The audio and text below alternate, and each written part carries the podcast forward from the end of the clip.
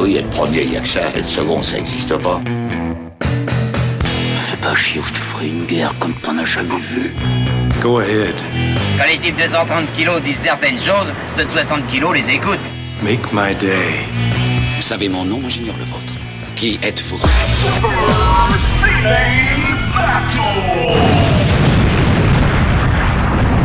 Le second, c'est un con.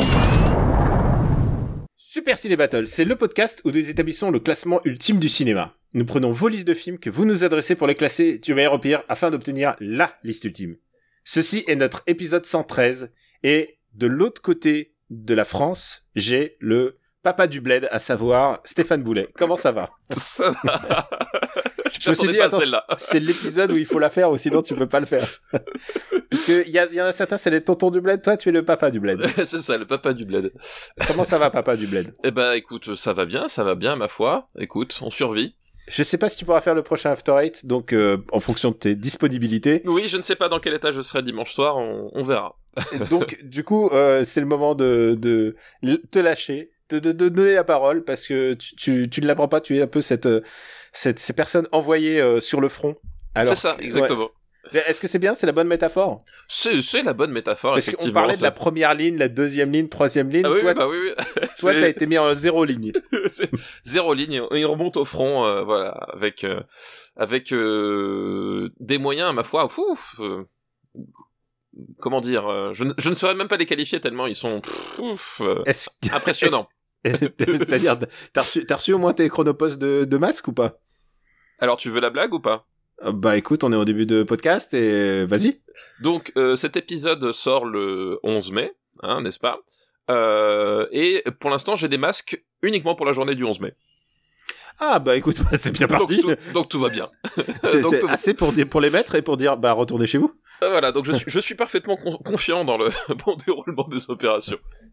Ah mais non, je te dis bon courage et je sais que t'as dealé des choses vachement vachement compliquées et merci de pouvoir enregistrer. Je, te- te l'ai jamais dit comme ça en fait. Je, je te Oui, suis reconnaissant. Merci de pouvoir participer. Euh, c'est vrai que d'habitude on enregistre plutôt dans la semaine et là j'ai pas. D'abord moi j'étais un peu down et toi je voulais pas te déranger hein, parce que je me suis dit merde. Euh, Ouais, c'est- c'était c'était une semaine un peu tendue. J'ai senti que c'était pas le moment de te dire hey t'as oublié de regarder le baltringue. c'est ça, exactement. Qui est un peu le, le leitmotiv. Tout le monde te dit alors t'en es où Mais de oui. ta visionnage du baltringue. Et- Alors qu'il y a- Effectivement. Il y a des films un peu plus rigolos à, à voir. Oui, oui, mais euh, bah, j'ai euh, d'ailleurs film plus rigolo à voir. J'ai regardé, j'ai regardé Bloodshot du, du coup. Ah, alors, est-ce que ça vaut le coup que je me, de- me regarde ça, puisque c'est disponible sur Prime, c'est ça? Écoute, oui, c'est disponible sur Prime et c'est rigolo, c'est rigolo. Alors c'est pas c'est pas le pire film que j'ai vu en 2020. Il y a des euh, il a il a au moins pour lui d'avoir une scène très réussie. C'est un truc déjà que tu vois pas forcément tout le Ah, d'accord. Mais il y a des trucs très rigolos, notamment euh, Vin Diesel qui essaie de jouer la comédie. Euh, T'as le Vin Diesel triste. Euh, c'est euh, c'est c'est vraiment un, des trucs les plus les plus drôles que j'ai jamais vu quoi. Ah, quoi, genre, il regarde une photo de sa fille ou de sa femme, un truc comme voilà, ça c'est ça C'est- exactement. J'ai dit ça au hasard, hein. Mais exactement. Ah, I'm sad because my Oh, family is I'm dead. so sad, I'm so sad. Et euh, non, c'est il, il, il essaye, hein. Tu, tu vois qu'il, il- mais je- il, il est plus là, le pauvre Vin. Mais en même temps, hein, comment un réalisateur, je veux dire, t'es réalisateur, t'as Vin Diesel sur le plateau, comment tu lui dis fais-moi la tristesse? Et genre, est-ce que tu lui dis même? Pense à ta famille. Non, mais vraiment, comment tu lui dis euh, fais-moi un truc différent? Bah, repense, repense à tes choix de carrière depuis les cinq dernières années. Paf, hop. Ah, t'es vraiment cruel. Parce que, en, en même temps, je suis désolé, Fast, c'est pas son pire choix de carrière. Non, c'est vrai. En termes de, de, de carrière pure, c'est vrai que c'est, pas un choix. Je veux dire, il y a des gens qui peuvent pas s'enorgueillir d'avoir un palmarès comme Fast. Effectivement, surtout qu'on va avoir Fast dans la lune, donc. Euh... Oui, Fast, Fast dans la lune, c'est quoi J'ai l'impression que c'est Pierrot la lune. c'est Pierrot dans la lune. Je salue en plus ça, Pierrot la lune, et qui Oui, est un, de nos, nos chers, chers, chers auditeurs et euh, qui, qui est dessinateur et qui nous envoie souvent ses dessins. Et il nous a, c'est la première fois que quelqu'un d'ailleurs nous a m'a envoyé une dédicace sur un jeu de société puisqu'il Eh avait, oui, il avait vrai. designé le jeu de société. Ce qui Tout est quand fait. même la super classe. qui, Et, est, euh, la- qui est la turbo classe, et effectivement. encore une fois, on est vraiment raccordant puisque c'est quelque chose qui est arrivé au moins il y a, il y a un an et demi, deux ans. Ouais, il y a au moins deux ans. Ouais. Et tu vois, on est toujours un peu dans l'actu, toujours à fond. Et en même temps, tu sais quoi, quand je vois un film dont on a parlé qui revient soudain en VOD ou qui re... Par exemple, tu vois, tout le monde parle de Yamakasi depuis, euh, Oui, oui, depuis vrai. 24 heures. Yamakasi est arrivé sur Netflix comme si genre il a jamais été diffusé sur TF1 pendant 15 fois. Et euh, et puis euh, tout le monde en parle d'un coup alors que c'est un, peu de nos films totems on va dire Yamakasi. C'est ça, c'est ça. Mais, mais de la même façon que euh, un, un petit coucou au, au euh, community manager de TCM Cinéma qui euh, utilise régulièrement le classement du marbre quand euh, il s'agit d'annoncer les films qui passent à l'antenne. Oui, et, Et- surtout et surtout ceux qui posent problème. Ce- ce- Surtout ceux qui posent problème, effectivement, avec le dernier, le dernier tweet sur, sur les évadés, euh, qui était, qui était euh, fort drôle, ma foi. Euh, c'est, ça fait toujours plaisir. Oui, c'est vrai qu'on a- j'aime pas trop les évadés. On n'aime pas les trop les évadés. Euh, je rappelle que Yamakasi est 254e sous Bienvenue chez les Ch'tis, mais au-dessus de Brice de Nice et Sexy Boys. Et, et, et c'est ce qu'on appelle avoir l'honneur sauf. Ouais, parce qu'il est juste deux places au-dessus de Garden State. Euh, c'est- putain, c'est vrai. Et tu sais quoi? Il y a toujours forcément quelqu'un qui aime Garden State, Ah bah qui oui, entend oui, ça. Et qui, et, qui, et qui a une larme, je te dédie cette émission à toi aussi. C'est, c'est en théorie notre dernière émission euh, d'avant confinement et on fait une émission spéciale années 60. Ça fait longtemps qu'on en a pas fait. C'est vrai. Je tiens à annoncer quelque chose. Je pense que on va en faire deux. Oui. parce qu'on on a manqué des étapes des années 60, on a fait euh, on, a fait on a fait différents différents machins et du coup on s'est dit on aime bien les années 60 et surtout il nous en reste beaucoup à faire dans les années 60 et c'est aussi euh, je vais t'avouer un truc c'est une euh, décennie qui est compliquée pour moi parce que euh, bah, c'est celle où je me rends compte que ah putain il y a ça que j'ai pas vu ça que j'ai pas vu ça que j'ai pas vu. C'est une décennie compliquée pour moi et il y a Euh, y a que oui, des bons films voilà j'imagine, j'imagine. puisque c'est pas tous les jours qu'on fait les années 60 Effectivement, un petit retour en arrière s'impose. on a que 40 films dans les années 60, et ça commence par 2001, l'Odyssée de l'espace. Ce qui est pas mal. Ce qui est pas mal. Et deuxième, c'est Il était une fois dans, l'Ouest, fait. qui est Pas mal non pas plus. mal aussi. Pas mal aussi. Pas mal non plus en troisième position. J'ai Taxi pour Tobruk en DVD chez moi, euh, tout le temps prêt à être mis dans, dans la machine. Ah, mais ça C'est genre, c'est mon DVD feel good. je sais pas si c'est... Alors je On suis va pas voir- sûr que Feel Good, ouais, ce soit. On va voir d'autres films qui sont pas vraiment des feel good. On va en reparler au fur et à mesure de, de cette émission. Euh, cinquième, euh, Planète des singes. Sixième, la, Nuit des morts vivants. Yojimbo Autre- ensuite. Putain, quand même, c'est vraiment des super films en fait. Bah oui. Putain, donc euh, Yojimbo, le premier Kurosawa, mais que va-t-il se passer quand les autres vont arriver? Euh, Huitième, euh, 100 000 dollars au soleil. Neuvième, Bullet. Dixième, Les, Les sept, sept mercenaires. mercenaires, tout à fait. Et onzième, Jason et les Argonautes. Euh, Easy Rider. Easy Rider, Les Tontons Flingueurs, Bonnie and Clyde, Bon, baiser de Russie. Les Tontons Flingueurs, le fameuse référence au 113. Et je te remar- fais remarquer que il est 13e de la liste. Est-ce que c'est un hasard? Non, je Et- crois que c'est Et cosmique. non, et non, c'est le, marbre. C'est Voilà. le marbre. Et je descends un tout petit peu. Bonnie and Clyde 14e, 15e, le bon baiser de Russie. Docteur Jivago 16e. Et quand les aigles attaquent, Voilà, d'autres petits bonbons sucrés. quand les aigles attaquent, qui est le seul poster que j'ai dans mon bureau temporaire où tu peux entendre parfois mon fils euh, pleurer. Euh, donc quand les aigles attaquent, qui est mon vraiment c'est mon film doudou. J'ai, j'ai- bah tu vois j'ai une j'ai une affiche avec un en grand euh, peint Clint Eastwood. Et, Eh oui. et tu vois et ça ça me ça me ça me met du baume au cœur. Exactement. Euh, To Kill a Mockingbird, euh, 18e, Bal des vampires, au service de Sa Majesté, peut-être un des meilleurs Bonds sans le, sans, a- avec le plus mauvais acteur. c'est ça, c'est. Je suis désolé, le- hein, j'adore ce film, mais voilà. La Zambie, c'était, c'était pas un choix. euh, et tu vois, très- c'est, c'est dans ces moments que je me dis, putain, au service de Sa Majesté, sous le bal des vampires, qu'est-ce que tu m'as fait faire? Parce que pour moi, Rire démoniaque. Ah non, mais c'est pas possible, c'est pas possible. If, euh, Spartacus, on se le fait tous, hein, il y en a pas tant que ça. L'étrangleur de Boston, le livre de la jungle, le jour le plus long, Cartouche. cartouche, les nerfs à vif, euh, on n'est même pas encore. ah, Et là, je pense qu'on peut dire, c'est le moment de la liste où euh, ça commence à devenir ok, mais il y, a, y a un petit problème. Et 28e, donc Lolita. Donc là, on commence, je commence à avoir des genre, ok, mais ok, c'est pas si bien que ça. Euh, c'est c'est bizarre de dire ça d'un film de Kubrick, hein, tu te rends compte quand même.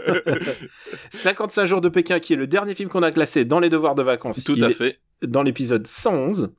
Fantomas, euh, donc euh, Mothra contre Godzilla, Pierrot le Fou, Batman, Batman. donc Batman 66, le, le film. Casino Royale. Voilà. Voilà, Euh, qu'on a, ouais, je me souviens qu'on l'avait classé celui-là.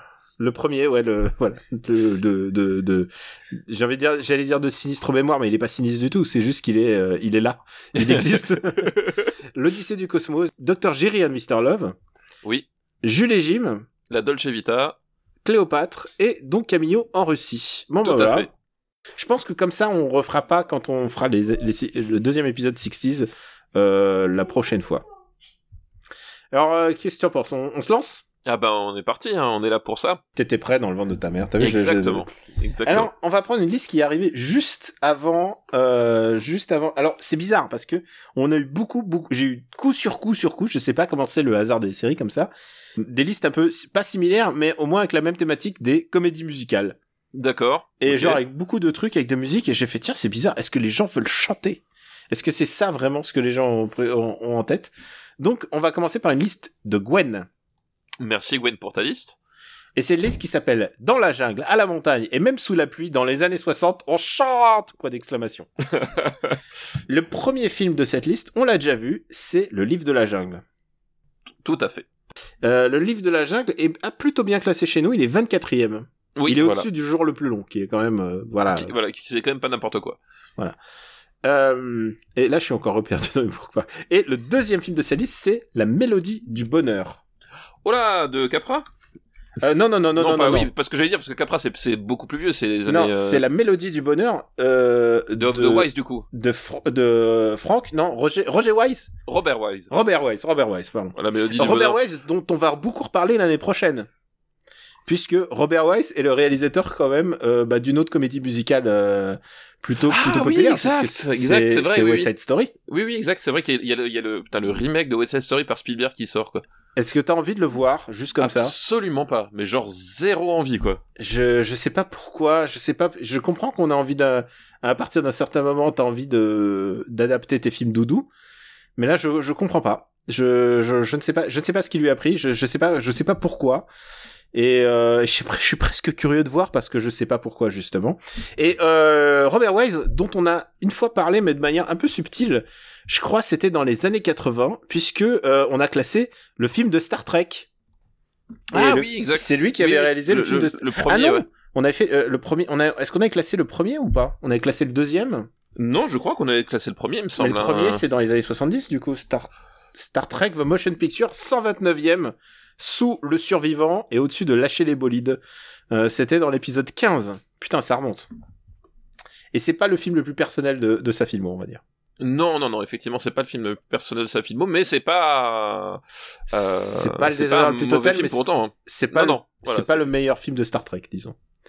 Allez, retour euh, sur euh, le sur la, la joie, sur le bonheur, sur la sur la mélodie du bonheur. Tu l'as vu Sur la mélodie du bonheur. Bah, tu vois.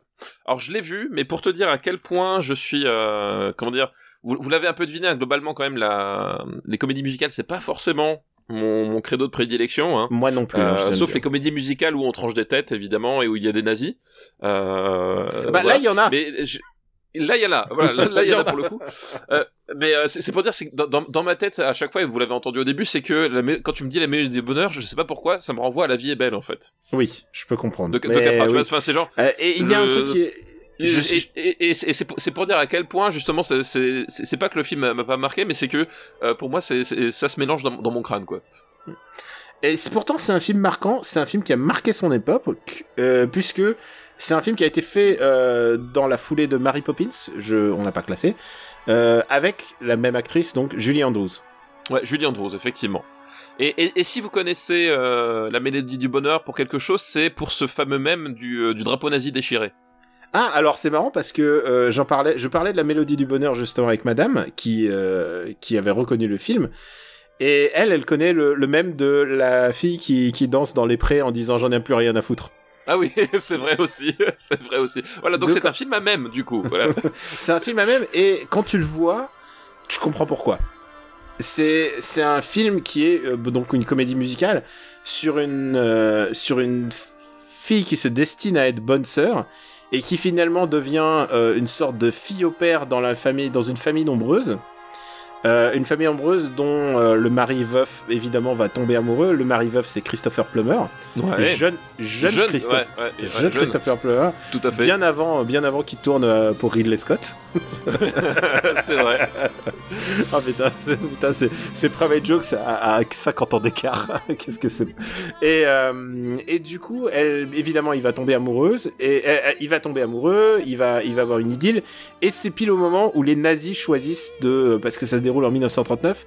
Bah, c'est l'Anschluss. Et donc, euh, et donc le, lui, il est appelé à la guerre. Et finalement, il, décide de tous s'enfuir en traversant la montagne pour rejoindre euh, le pays, euh, le pays neutre le plus proche et le plus sûr, c'est la Suisse. C'est la Suisse euh, parce que ça se déroule en Autriche. Voilà, ça le- se déroule il- en Autriche, ouais. Il faut le savoir. Et, c'est euh, et c'est un peu quelque part euh, l'hommage qu'a voulu rendre plus tard Belmondo euh, dans euh, L'As des Las As. des As, c'est exactement, Exactement ça. ça. Mais oui. Exactement ça. Ah putain, j'avais jamais fait le, Ah bah le, je- le trait, mais oui, putain, maintenant que tu le dis, c'est tellement ça. Effectivement, enfin, c'est euh, c'est pas une comédie musicale L'As des As, mais effectivement le la, la, la filiation entre L'As des As et la Mélodie du Bonheur est, je pense, pas du tout involontaire. Ah ouais, non, non, maintenant que tu le dis, ça me paraît évi- évident.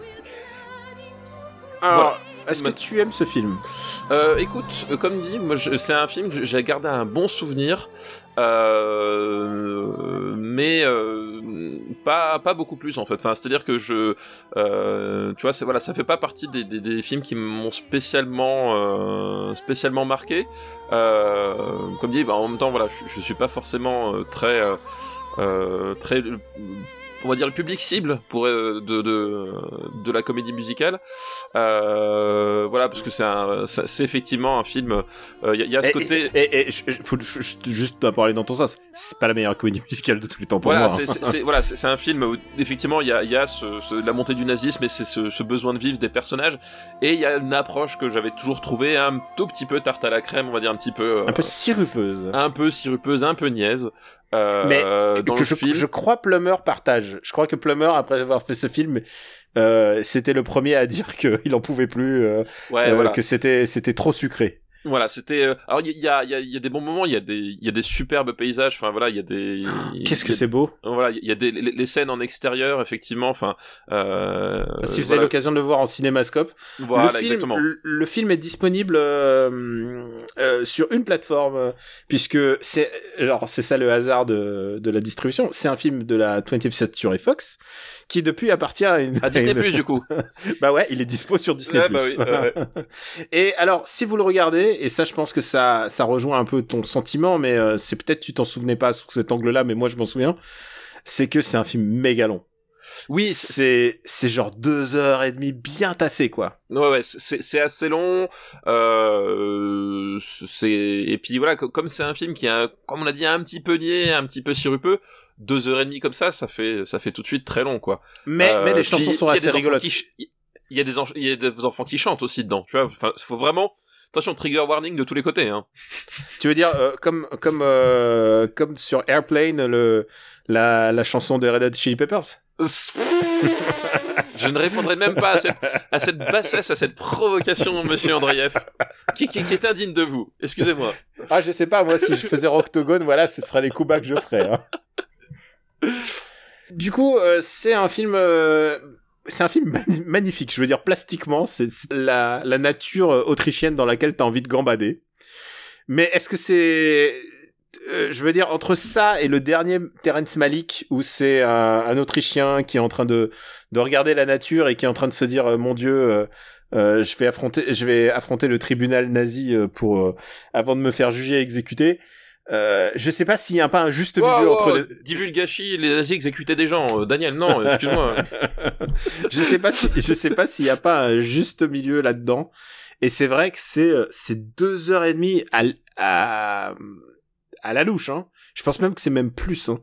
Euh, de euh, de chansons de chansons et il y a des chansons hilarantes hein. voir les bonnes sœurs qui chantent c'est rigolo oui, oui, euh, oui, ouais, effectivement. Euh, voilà, c'est c'est un, c'est un film où les nazis chantent peu. Voilà, si, si-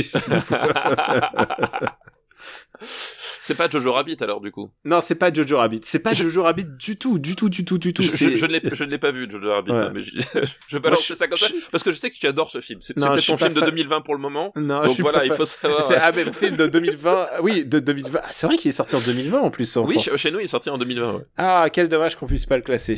Euh, donc, euh, où est-ce qu'on va classer euh, The Sound of Music? Ah, c'est- oui, Euh, je connaissais pas le titre euh, euh. Sound of Music. Et d'ailleurs, je crois que je sais, je sais plus quoi. Je crois qu'il y avait des jeux de mots sur euh, sur le titre. Je crois que c'était genre The Sound of Money parce que c'est un film qui a. Ah. un- je crois que c'est un film qui a rapporté énormément. C'est genre ça.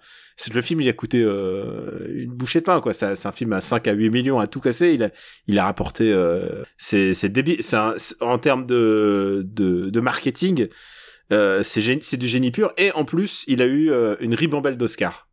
Oui, pas- ouais, oui, bien Ouais, sûr. Genre, il a eu le meilleur, euh, meilleur réalisateur, meilleur film, et il a eu le meilleur musique, évidemment. Parce que ce, à cette époque-là, euh, il y avait pas, il y avait pas les films Disney, il y avait pas les films Pixar, et c'est pour ça qu'il. ah, on est, on, on, on est, on est taquin. Mais en même temps, c'est un film qui pousse à la taquinerie, quoi. Je veux dire, ça, voilà. exactement. Où est-ce qu'on va le classer? Euh, eh bien, écoute, où est-ce qu'on va classer euh... Bon, ça va sous les 55 jours de Pékin déjà. Ouais, je pense à Euh, la reconstitution. Ouais, ouais. euh, je- ça va. Je mettrais ça quand même sous Pierrot le fou aussi. Ah, un film LOL, ouais. Bat- Batman. Je pense que je mettrais ça au-dessus de Casino Royale quand même. Ok, bah vendu. Casino Royale, je rappelle, c'est pas le Casino Royale de. Non, c'est euh, c'est c'est pas, le, ouais. C'est pas le Casino Royale des boomers. Donc, euh, c'est boomer. euh, non, en plus c'est l'inverse. Les boomers, c'est les vieux. Hein. Oui, Je- c'est les vieux, c'est ça. Ah, ouais. je- C'est est pas, c'est pas le Casino Royal des Millennials. Ouais, des millennials, voilà. La mélodie du bonheur. Mais qui est un film réjouissant. Bah, si vous avez Disney Plus et que vous avez 2h40, je sais pas. J'ai vraiment, c'est, super long. C'est- Euh, allez-y. Euh, et on va faire le dernier film musical de cette liste, qui est Les Parapluies de Cherbourg, et je crois que c'est la première fois qu'on touchait du demi. Oui, c'est vrai. Et, j'ai pr- et je préfère commencer par celui-là, en fait. Et alors pourquoi préfères-tu commencer par, ce- par celui-là? Euh, peut-être pour faire un petit peu de contraste, parce que le précédent était un petit peu genre trop joyeux. Enfin, je veux dire le précédent, euh, la mélodie du bonheur. Euh, Parapluie de Cherbourg, c'est celui qui est le plus contrasté, je trouve. C'est pas le tout gay. C'est ça, c'est pas le tout gay, effectivement. C'est celui qui parle un peu de la guerre et tout ça. Alors les parapluies de Cherbourg, du coup, c'est euh, parce qu'il y, en a eu, deux- comment dire, il y en a eu deux. C'est le premier, hein, c'est ça, c'est C'est le premier, c'est le premier, ouais. C'est le premier, ouais. Ok, euh, c'est le premier de la de la liste. Euh, et donc oui, c'est à nouveau une euh, au moment de où la guerre euh, arrive, pointe son pointe son nez, on va dire. Euh, c'est avant la guerre et euh, on va dire que c'est une histoire d'amour contrarié puisque Ah, avant la Euh, guerre. Ah non, il faut préciser. C'est pas la Seconde Guerre mondiale, c'est la guerre d'Algérie. oui la guerre oui pardon oui la guerre d'Algérie- oui tout à fait c'est c'est on, on est avant c'est c'est la guerre d'Algérie c'est vrai c'est pas la, la seconde guerre Et, mondiale et- et il faut le dire un truc, c'est qu'en France, on sait pas parler de la guerre en général, euh, surtout au même moment. On l'a bien vu, euh, euh, bah même avec le euh, le Kassovitz. Enfin, tu vois, même quand c'est des conflits qui touchent à la France, la France est pas méga douée pour euh, parler de parler de la guerre. Ah, surtout de surtout dans des conflits où, voilà des, les conflits où elle a pas forcément le beau rôle quoi En plus, oui. Tu vois c'est voilà c'est c'est ça le truc parce que autant la seconde guerre mondiale euh, alors évidemment c'est plus contrasté blabla mais bon globalement tu peux quand même définir assez facilement des, des gentils des méchants et euh, le, le fait qu'une partie de la France la vraie France entre guillemets et encore même je dis, non c'est un mauvais exemple parce que il y avait la vraie France et la France de Pétain donc tu vois si tu veux, déjà même là c'est- Même là, oui, oui, oui. même là c'est très tendu en fait donc non finalement effectivement Ah, ah, C'est des sujets sous le sensibles. coude parce que ensuite il y a d'autres films qui arrivent. Donc non, effectivement, oui, c'est vrai que le, le- voilà le comment dire le, le roman national est souvent contrarié par euh, certaines vérités que euh, qu'il ne fait pas toujours bon de, de révéler à, à travers le, le média d'information, de divertissement et de culture qu'est le cinéma. oh putain, comment tu l'as comment tu l'as bien dit. Full pédago. Euh, T'as vu ça? Et euh, donc c'est un film entièrement chanté. Oui. euh, comme l'a fait euh, comme l'a fait Demi et qui permet presque de faire passer un peu ce message euh, puisque c'est l'histoire d'un euh, alors c'était quoi déjà? C'était un un jeune lui il se fait mobiliser à la guerre c'est ça en fait? Et il revient blessé si je me souviens Voilà, c'est ça. Effectivement, il- euh, elle, elle est enceinte. Euh, euh, elle est enceinte. Euh, elle, quand je dis elle, c'est euh, Catherine Deneuve. Hmm. Et, euh, et lui, il est mobilisé. voilà il est mobilisé et euh, et, et du coup c'est un truc c'est un drame hein, c'est c'est vraiment ça c'est un drame mais ultra coloré c'est ça qui est le, contraste radical et d'ailleurs je pense que c'est je trouve je trouve que c'est ultra audacieux en fait genre fallait fallait oser faire un film comme ça Non, bah, c'est- effectivement bah, l'approche pour ceux qui connaissent pas forcément euh, euh, Jacques Demy. Jacques Demy, c'est euh, Podane, par exemple, hein, notamment. C'est quelqu'un qui a toujours eu cette comment dire ce, cette velléité d'utiliser un, un champ un, un, champ lexical de, euh, qui n'est pas de l'ordre du réalisme, qui, qui va chercher un peu dans, dans l'imaginaire, dans le conte, euh, qui va chercher des, justement des, des, des, des choses comme ça pour euh, raconter ces histoires. Voilà, il y a, il y a, on l'a dit, il y a, il y a, un fond dramatique. Même l'histoire de Podan, c'est pas très rigolo dans le fond. Hein, euh, quand il, non, c'est c'est voilà. Faut... C'est non non au contraire, c'est exigeant quoi. C'est pas très rigolo, mais il y a toujours effectivement ce, ce, cette espèce de décalage ou cette envie de, euh, bah de, proposer un, un, univers un peu un peu fantasque sous, certains aspects.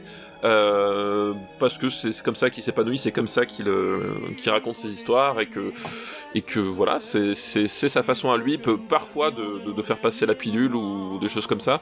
Mais c'est un, un truc très euh, voilà très pas acidulé parce que ça l'est quand même moins que les demoiselles de Rochefort euh, qui pour le coup est vraiment son trip, je trouve. Euh, euh c'est sa, sa, mélodie du bonheur à lui. Voilà, de Rochefort, c'est vraiment plus, euh, plus justement le, le pop, le, le, trip pop tel que tu peux l'imaginer dans Austin Powers pour, pour mettre un peu, tu vois, le, et, truc. Mu et, musicalement, et musicalement, genre il est, il est encore, il est plus haut perché encore. Voilà. Et là, les parapluies de Cherbourg, on est, euh, on est un peu à mi-chemin. C'est-à-dire qu'il y a, euh, voilà, on, on, a le, on a, on a un côté un peu plus, euh, un peu plus coloré, un peu plus fantasque, mais c'est sans tomber justement dans le côté pas artificiel, mais en tout cas plus théâtral des, Demoiselles de Rochefort, quoi.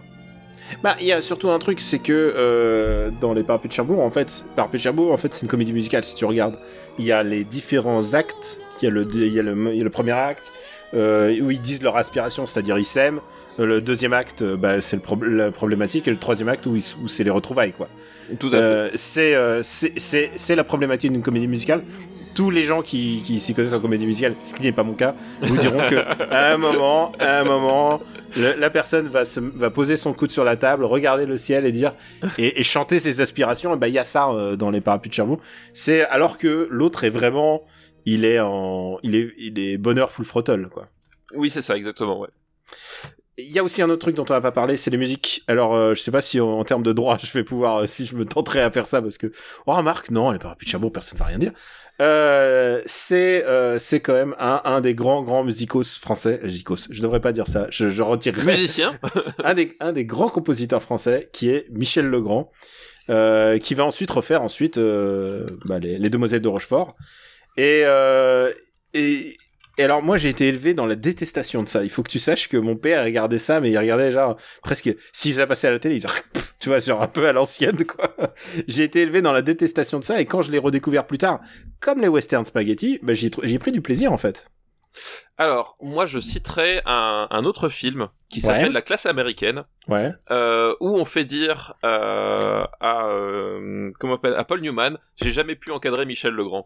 Ah, c'est vrai? Ah oui, je, je, je, je, je j'ai beaucoup de mal avec la, la, musique de Michel Legrand et j'ai beaucoup de mal avec le cinéma de Jacques Demy. Bon, il faut que je t'arrête tout de suite. Michel Legrand a écrit la musique de Il était une fois l'espace et ça, c'est un des meilleurs trucs de, de l'univers. je sais pas si tu connais la musique de Il était une fois l'espace, qui est donc c'était une série qui était la suite de Il était une fois l'homme.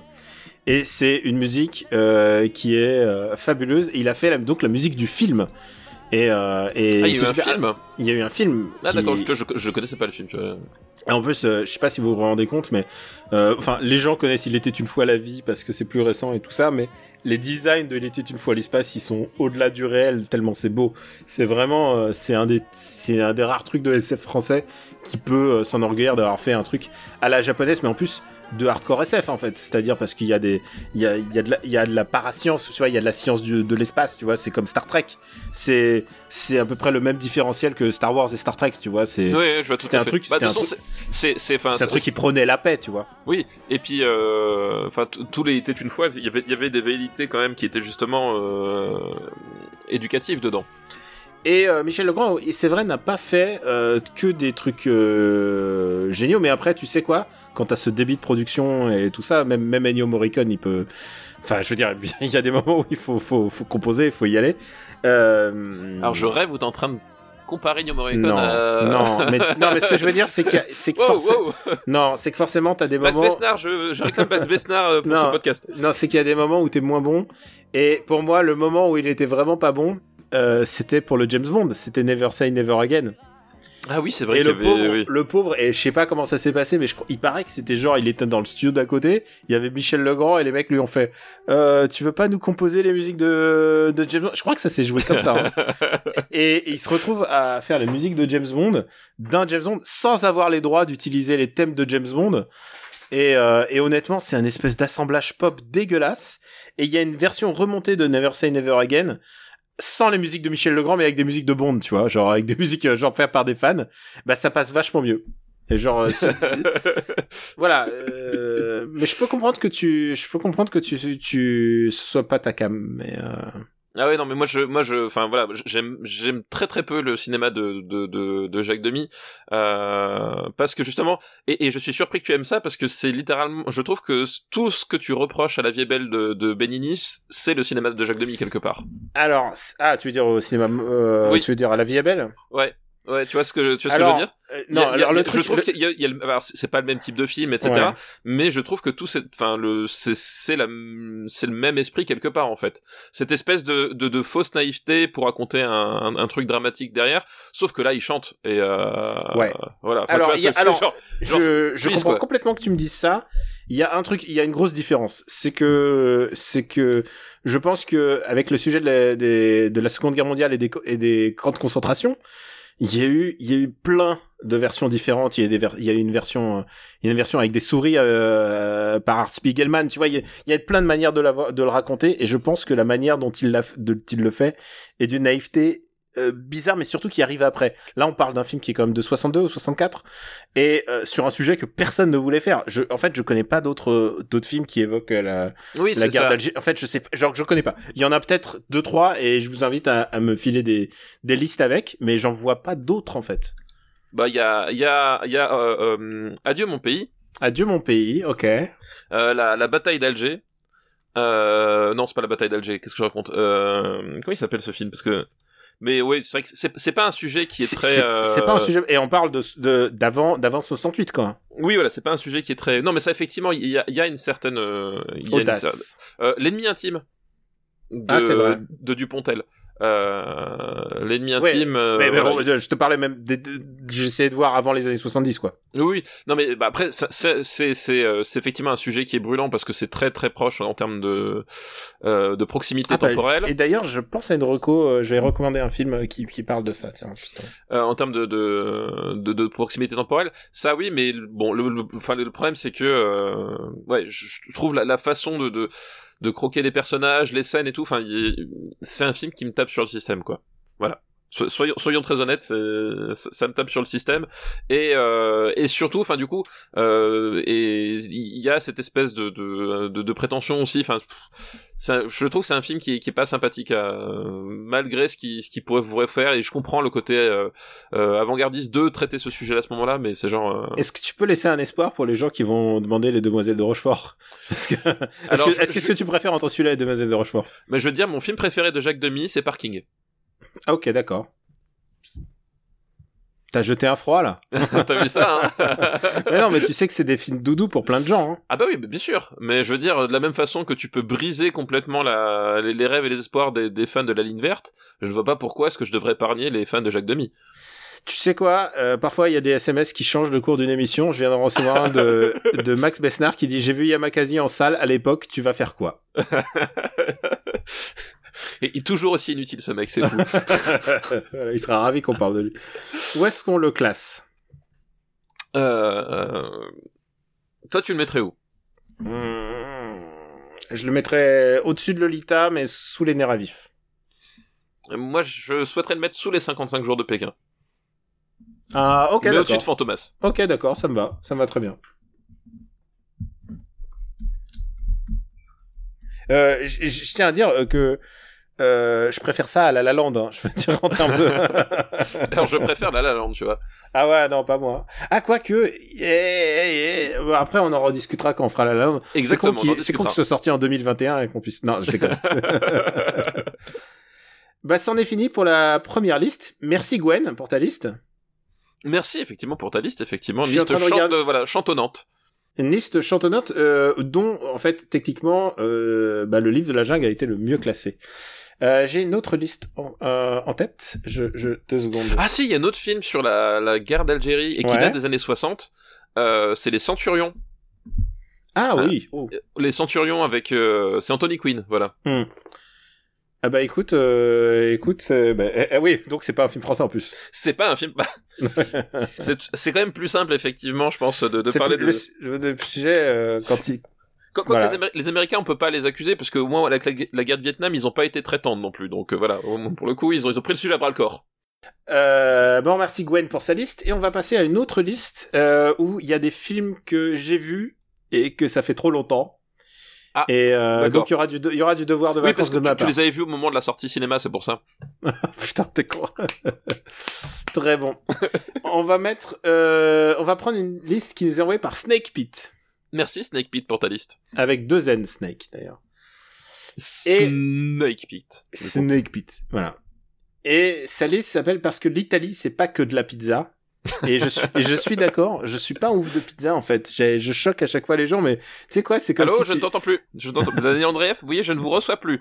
Vous Mais étiez c'est en train de dire de la merde. Oui, c'est bonjour. comme si c'est comme si les gens te disaient que tu mangeais du caca quoi. C'est vraiment les gens se retrouvent quoi, t'aimes pas la pizza? Putain, mais la pizza, c'est l'aliment parfait. Euh, Je sais pas. Alors Littéralement, tu peux mettre ce que tu veux dessus. À part de l'ananas. et, et, euh, et des anchois, t'aimes bien les anchois? Euh, oui. Oui, oui, j'aime Ok, beaucoup les anchois. Et donc, euh, visiblement, euh, Snake Pit est italien, donc il me dit parce que parole de Rit, il précise parole de Rital. Voilà. D'accord, il, Le- il parle en connaissance de cause. Le premier film de cette liste, je l'ai vu il y a des lustres et je, je crois que je n'aurais j'aurais aucune capacité à le classer. C'est l'Aventura. Euh, ah oui, d'accord, oui, oui, oui. Euh, D'Antonioni. D'Antonioni, ouais. D'accord. Donc Oui, avec, deux- avec deux Z- avec deux V. Donc.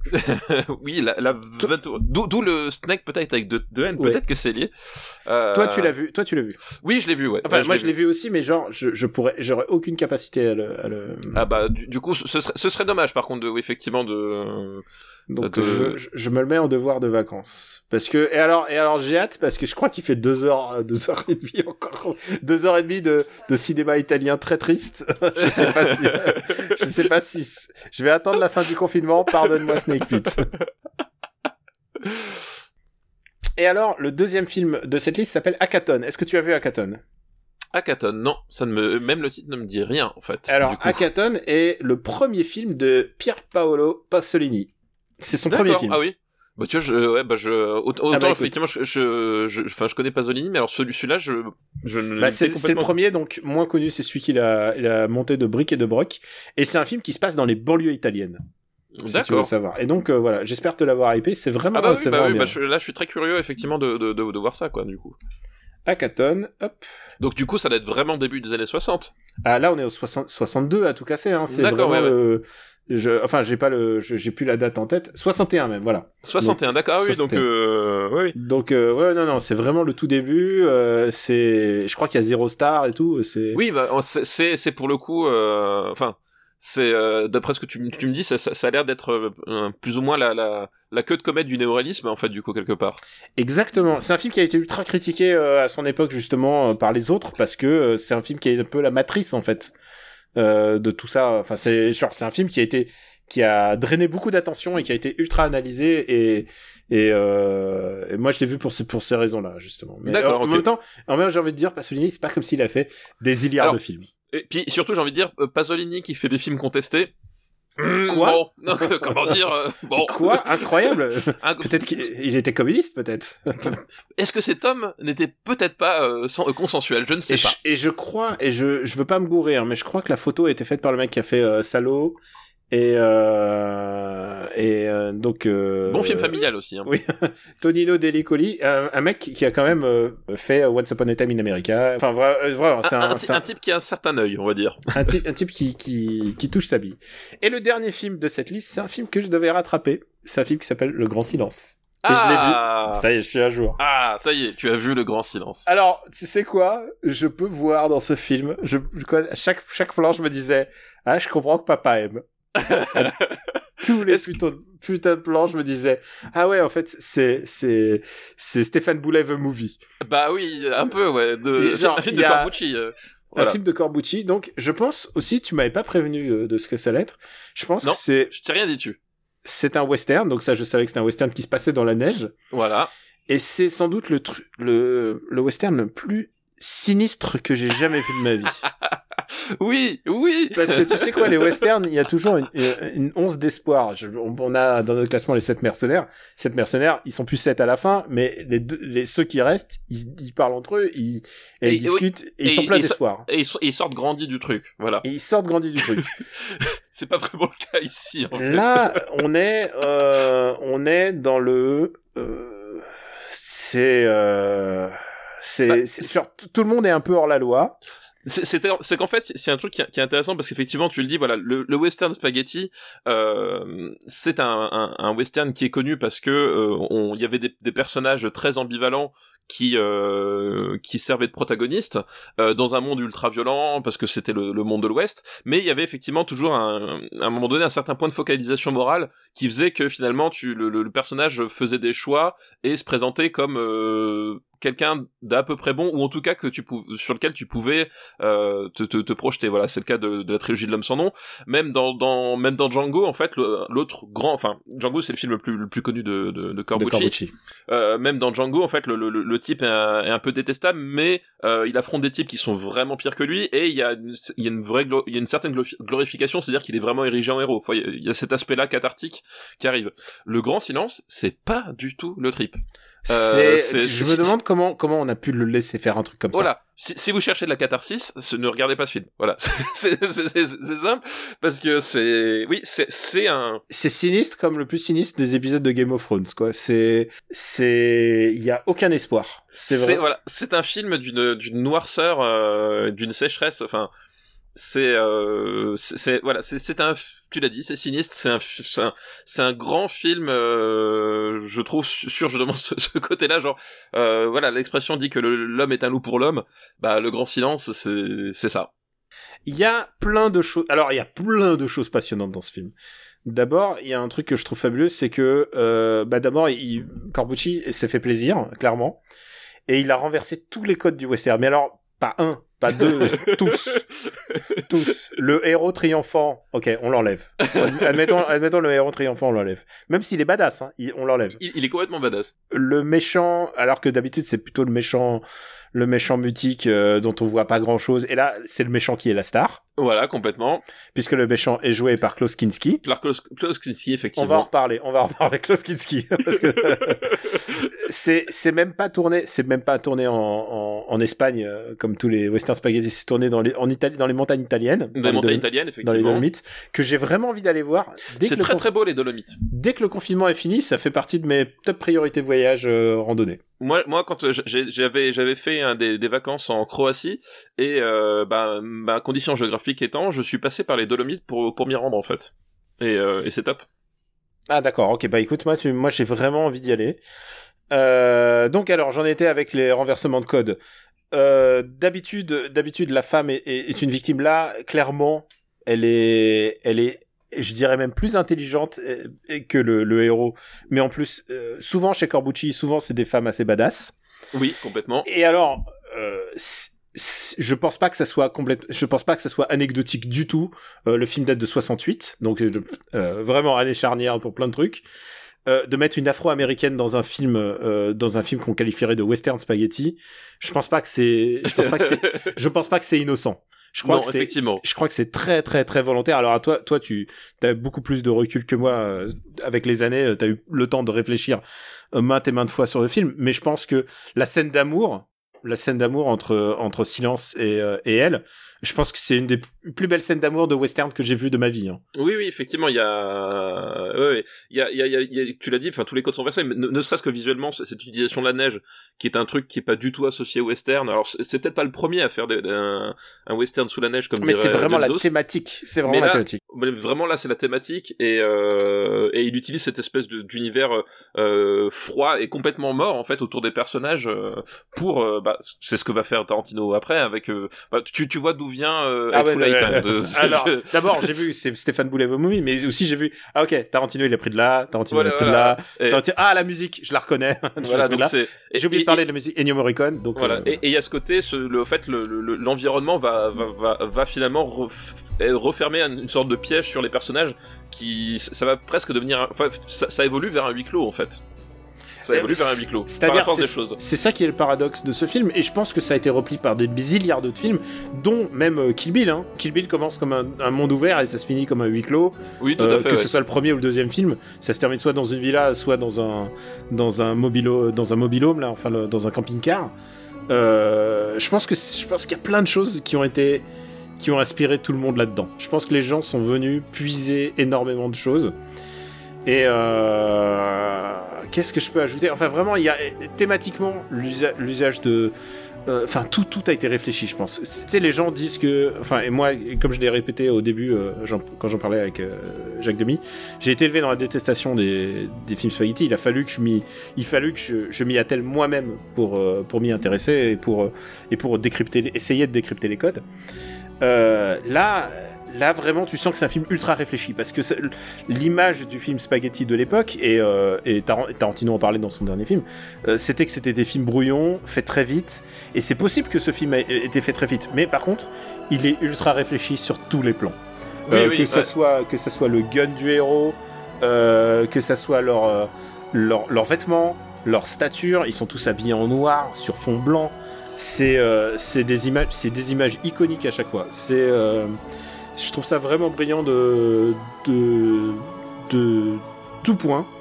Et le fait d'utiliser Jean-Loup Trintignant comme un héros muet, alors ça Ouais. c'est C'est- euh, c'est- pour, ça- c'est pour ça que ça m'a fait rire quand tu vas dire est-ce qu'il faut le voir en, en VF ou en VO Et j'étais en train de penser dans ma tête, mais c'est drôle parce que le seul acteur français du, du, du film, il prononce pas un mot. Ouais. Et en même temps, c'est un film post-synchro comme tous ces, Bah comme oui, tous oui, ces oui. films-là. Bah, on, a, on a un acteur allemand pour, pour jouer le, le, le- le méchant, on a euh, des Italiens, des Anglais. euh, Euh, on a, j'ai oublié de le parler, on a Frank Wolf. Oui, on a Frank Wolf, effectivement. Et donc Frank Wolf qui est quand même, c'est sa meilleure année parce qu'il est aussi dans. Il Dans était une fois dans l'Ouest. Ouais, tout Ouais. à fait. Tout à fait. Donc c'est, je- c'est littéralement sa meilleure année. Ah bah lui c'est oui c'est jackpot là effectivement c'est c'est je crois je crois qu'il a, il a des années comme ça il n'en a pas eu deux dans sa carrière. Non, euh, carrière assez courte d'ailleurs. Il est Bah il est oui, mort assez ouais. jeune. Euh, et je trouve que c'est un film absolument brillant. Je Eh trouve oui. que c'est, c'est brillant à tout point de vue. Je pense que c'est un des meilleurs westerns que j'ai vu de ma vie en fait, tout simplement. Eh bien je suis d'accord monsieur Andreev je suis Euh, d'accord. Je pense que c'est euh, c'est absolument brillant. Alors, par contre, du coup, je me suis beaucoup documenté sur le film parce que parce que je voulais en savoir plus. Ouais bah oui oui.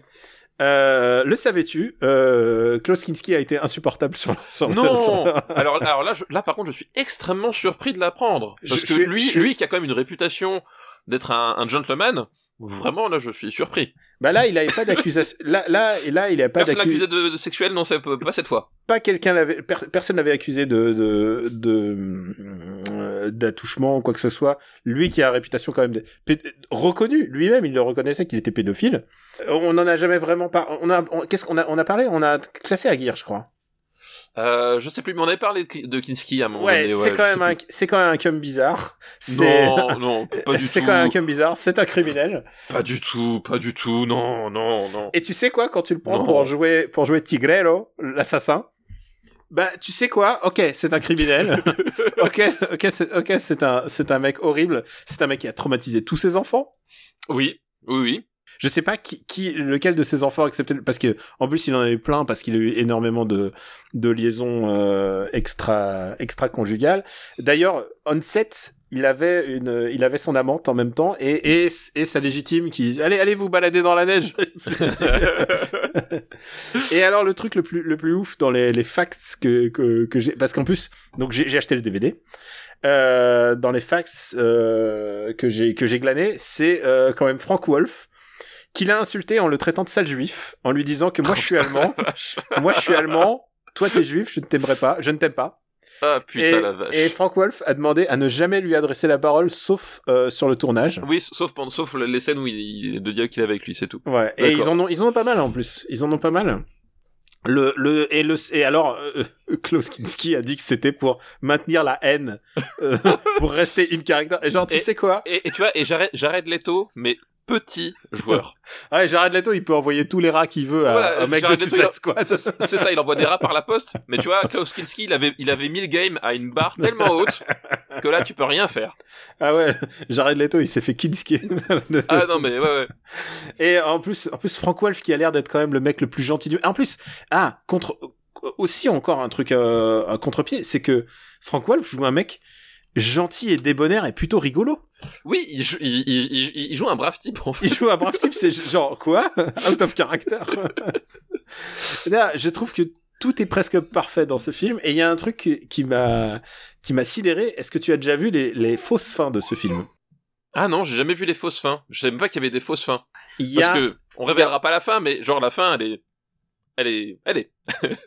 Alors quand on vous dit que c'est un des films les plus tristes du monde, voilà, c'est c'est c'est un niveau de tristesse. euh, c'est un niveau de tristesse de fin de premier acte, quoi, de deuxième acte. C'est genre, c'est genre, on vous laisse, on vous laisse sur le pire des fins possibles.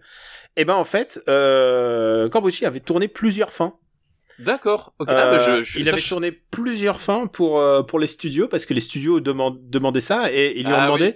et ils lui ont dit est-ce que tu pourrais nous donner euh, est-ce que tu pourrais nous donner euh, une autre fin un peu plus gay parce Ouais, que ouais. quand même euh, euh, on va sortir il y aura les enfants qui vont regarder je sais pas Carpenter Et- avait fait la même chose pour The Thing d'ailleurs. et ben là en l'occurrence la fin euh, la fin la fin euh, Guéret si tu veux je te la raconte mais c'est du genre euh, euh, euh, pour rester schématique sans alors si vous voulez aucun spoiler mais je vais rester schématique mais aucun spoiler il y a une personne qui est tombée dans la glace qui ressort de la glace D'accord. qui arrive euh, il genre le, le méchant paf il lui propose de devenir shérif enfin genre ça n'a aucun sens genre genre c'est presque genre ta ta ta ta Oui, il, il- a fait, il a fait une fin volontairement débile au, au sens positif pour que on lui dise non, c'est, c'est, c'est pire que tout. euh, finalement, fais, fais, fais celle que t'avais prévue, quoi.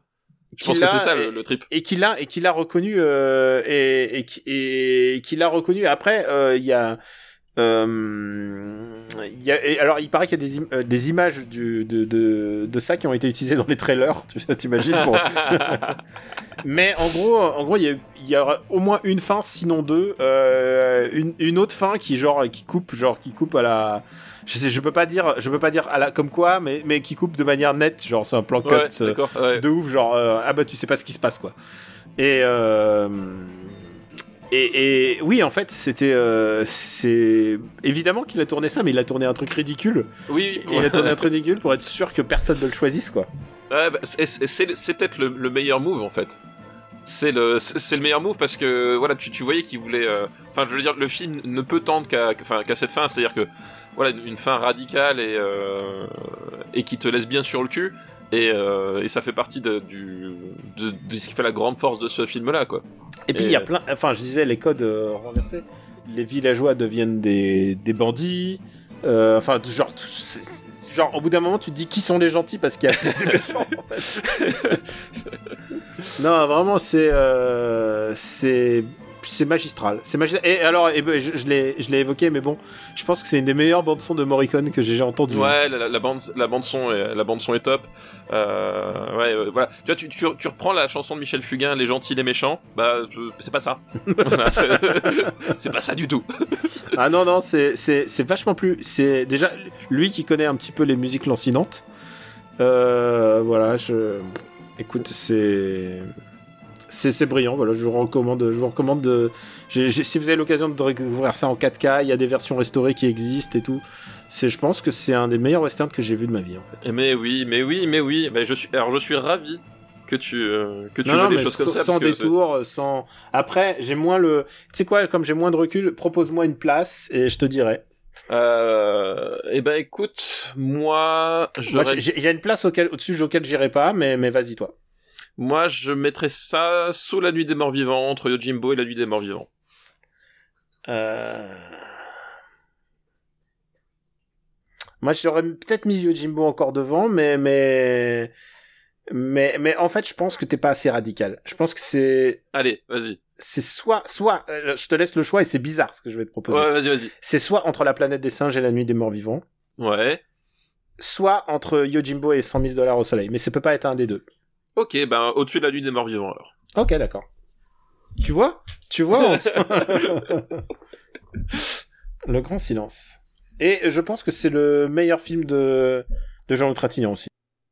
C'est- ouais, c'est c'est c'est c'est enfin c'est c'est un de ses meilleurs films en tout cas, mais c'est euh, enfin oui oui euh, c'est le meilleur film de Corbucci. Ça, ça, pour moi c'est c'est même pas il y a même Ah, pas bah, de a- discussion. euh, euh, c'est- c'est- stop, quoi, voilà. Il y a même pas de discussion. C'est un des meilleurs westerns qui qui qui qui a été fait et ouais c'est grand film radical. euh, voilà. Si, si vous avez aimé Toi, euh, t'aimes les films radicaux, ça, je Ah bah oui, ah bah, voilà, non mais effectivement, hein, si euh, mais si vous avez aimé l'homme des hautes plaines, eh ben euh, voilà, le, le grand silence euh, vous vous conviendra.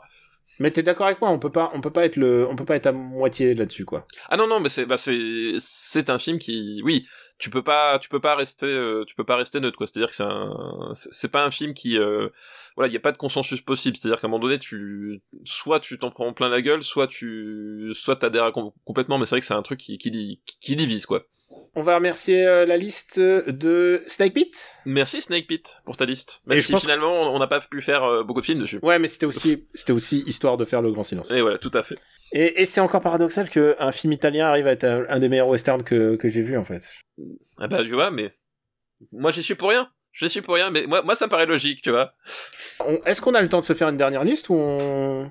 Moi, je pense. On a le temps de se faire une dernière liste. Voilà. En plus, ça se trouve, il y a des On a films le que t'as pas vu et puis ça se trouve, on va pas, pas passer beaucoup de temps dessus. Peut-être, Euh, peut-être. Bah je ne sais pas, tout dépend ce que tu choisis. Hein. C'est une liste qui nous est envoyée par Franck. Je prends sa signature. Merci Franck. Voilà. Et c'est une liste qui s'appelle J'appelle ça la France, madame. La France du général de Gaulle. Trois films en terre occupée sur lesquels plane l'ombre du grand Charles. ah, très très bon, très très bon. Et le premier film est un film Le Oui. train de John Frankenheimer. Le train, euh, attends, attends, attends, attends, euh, est-ce que je l'ai vu? Parce que ça me dit quelque chose. Tu l'as forcément Euh, vu, mais alors est-ce que c'est frais dans ta tête? Euh, c'est avec Burt Lancaster, c'est ça? C'est avec Burt Euh, Lancaster C'est un film de guerre. et Jeanne Moreau. Euh, et Jeanne Moreau, oui, c'est ça. Ah, je l'ai vu, mais... Euh... Ah, putain. Ah là là. Tu veux devoir je de l'ai vu, je sais que j'avais...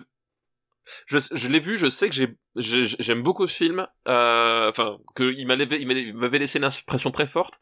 Mais euh, honnêtement, je pense que je me rappelle pas assez bien.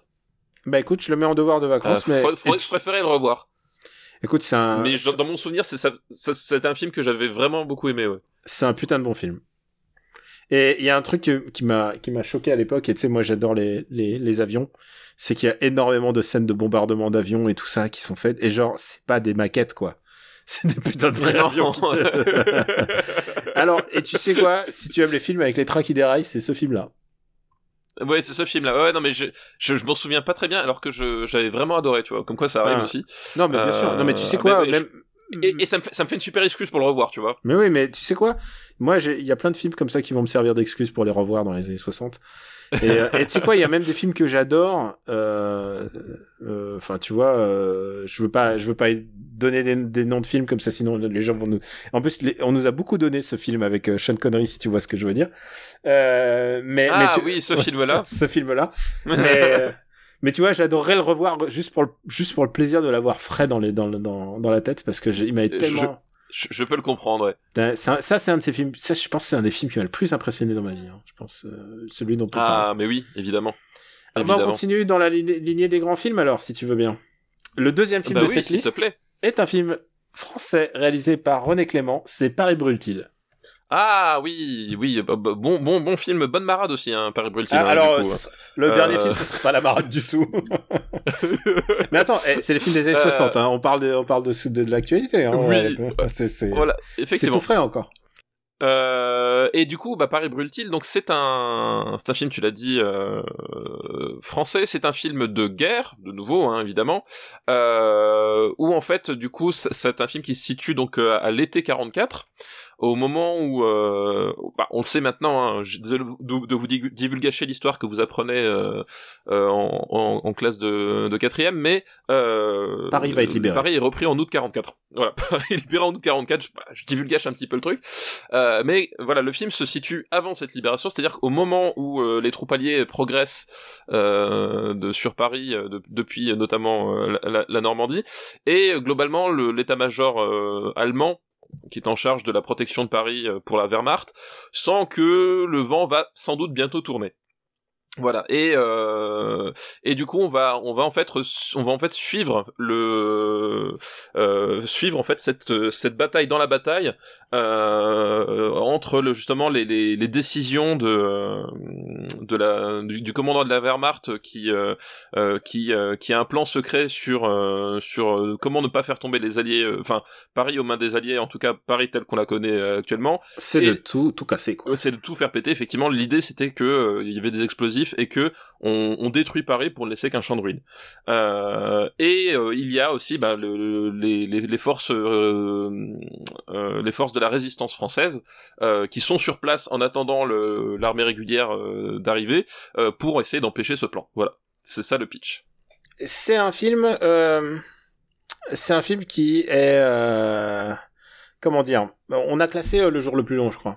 Oui, on a classé le jour le plus long. c'est un film dans la grande tradition des films de guerre que je qualifierais de choral. Oui, c'est un film choral, oui, tout à fait. C'est-à-dire le, nombre d'acteurs, il faut que je prenne la liste euh, devant moi parce qu'ils sont classés par ordre alphabétique. Bah, il y a Jean-Pierre Cassel, il y a Belmondo, il y a Kremer, euh, il y a Alain Delon, il y a Alain Douglas. Douglas. Euh, il y a, Simone Signoret, Simone Signoret, Claude oui. Jean-Luc Trintignant. Il y a, Jean-Luc.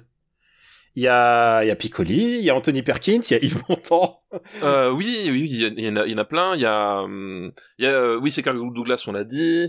Euh, enfin, ouais, c'est un. Glenn Ford, il y a Glenn Ford. Oui, Glenn Ford, mais évidemment qu'il y a Glenn Ford. Putain, évidemment qu'il y a Glenn Ford. Oh, J'adore Glenn Ford. Et il y a aussi ceux qui sont pas crédités, et il y en a, il y en a tout autant, quoi. Il y a Michael Landell, je vois. Ah, bah oui. Déjà dans les bons coups. Je vois Jacques Pradel. Jacques Pradel, what Jacques Pradel, celui qui va devenir le journaliste. Oui, oui, d'accord. Ok. Et tu te souviens Perdu de recherche Oui, je, euh, perdu, de... oui. perdu de recherche, c'était les inconnus.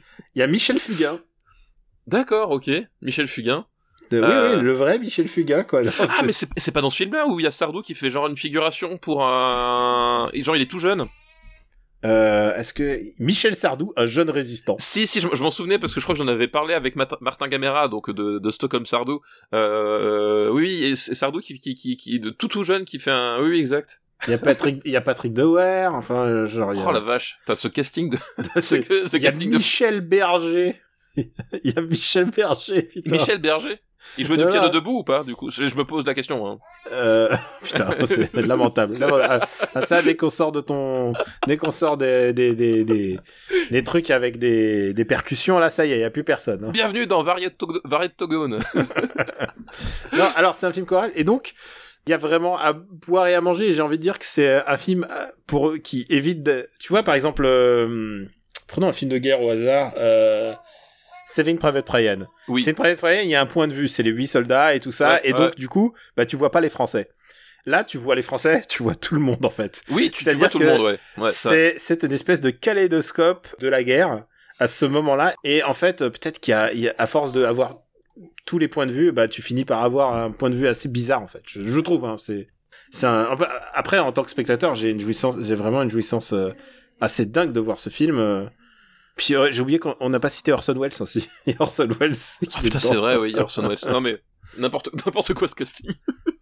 Mais alors moi, alors moi je trouve que justement, enfin, ce qui est intéressant, c'est que, euh, c'est un film qui, euh, euh, qui, qui, qui, qui, qui, est assez en nuance malgré tout, justement parce que tu vois un peu les, les tous les points de vue, tu vois un peu comment les choses s'articulent et euh, et t'as t'as une, une approche du coup qui est peut-être un qui est le jour le plus long par exemple on disait que enfin voilà c'est aussi un film choral etc mais le jour le plus long globalement en fait le point de vue de, de quasiment tous les personnages se, se rejoignent au final c'est les militaires voilà, c'est limitaire et on. Alors que là, il y a les résistants, il y a les Français, il y a Simone Signoret, il y a. Enfin, et, là, effectivement, ça donne un aperçu plus, je trouve, plus large et, plus nuancé, et justement, qui montre la complexité finalement de de de ce que pouvait être un, de ce que pouvait être une guerre. C'est-à-dire que là, on, c'est pas juste une manœuvre militaire qui, qui réussit et qui marche grâce à, à, à une vision stratégique et un, et un courage. C'est-à-dire qu'à un moment donné, chaque action va entraîner une, une réaction en chaîne chez, chez tel acteur, chez tel, enfin, quand je dis acteur de la guerre, hein, pas, pas acteur au sens comédien,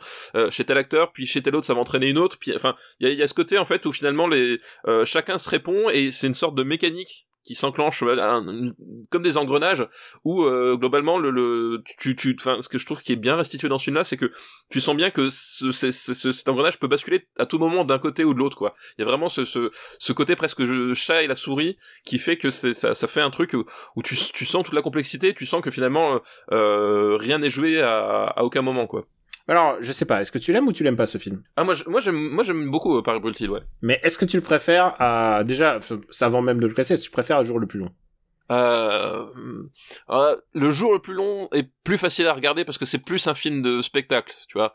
Euh, Il y a un côté spectacle. Surtout le jour le plus long, je l'ai vu euh, 60 fois, quoi. Il était, il était diffusé tout le temps et on le regardait Oui, tout le temps. Comment on ça se fait tout le temps. Comment ça se fait? Et, puis- et, et moi, je l'avais enregistré et je, enfin, je le, c'est peut-être, c'est peut-être un des films que j'ai le plus vu de toute ma vie. C'est le le peut-être une long. des bandes annonces de films de guerre que j'ai vu. Ah oui, oui, oui, c'est. Parce que la bande annonce Euh, avec tous les acteurs, c'était n'importe quoi. Donc, euh, euh, je- moi, j'ai forcément un affect qui est plus grand pour le jour le plus long, quoi. Euh, donc, je euh, pense aussi, mais pas, pas de, pas de beaucoup, quoi. pas de beaucoup, ouais, effectivement. euh, et tu vois, voilà, je, pr- je préfère Paris Brutile à, au nerf à vif. Euh, Euh, je peux l'entendre. Ouais, j'aurais mis entre les nerfs à vif et Lolita, moi, tu vois. ah, je préfère euh, Paris Brutile, mais après, bon, on peut le mettre entre les deux, c'est comme tu veux. C'est vraiment comme veux. Bon, ok, bah écoute, je te le mets entre, entre les nerfs à vif, voilà. Un titre quand même super puissant. Hein. Paris Voltige, genre, c'est vraiment... Ouais, euh, le titre est mortel, ouais, le titre est vraiment. tout, mortel. est, tout est dans le titre, hein, quand même, le Paris Voltige. Et alors, est-ce que tu veux te faire une dernière gaieté euh, avant de, avant d'y aller? Bah, et film? oui, on est là pour ça, hein. Et ça, je pense que tu l'as vu. C'est L'Armée des Ombres de Jean-Pierre Melville. Alors, euh, bienvenue. euh, ah, et j'ai juste oublié de dire, euh, euh, dans Paris Voltige, la musique, c'est de Maurice Jarre. T'as rien contre Maurice Jarre Euh, non, j'ai pas d'affect particulier pour, pour Jarre, mais du coup, je, voilà, si tu veux. Tu te je- souviens qui, qui chantait la chanson Paris en colère, le générique?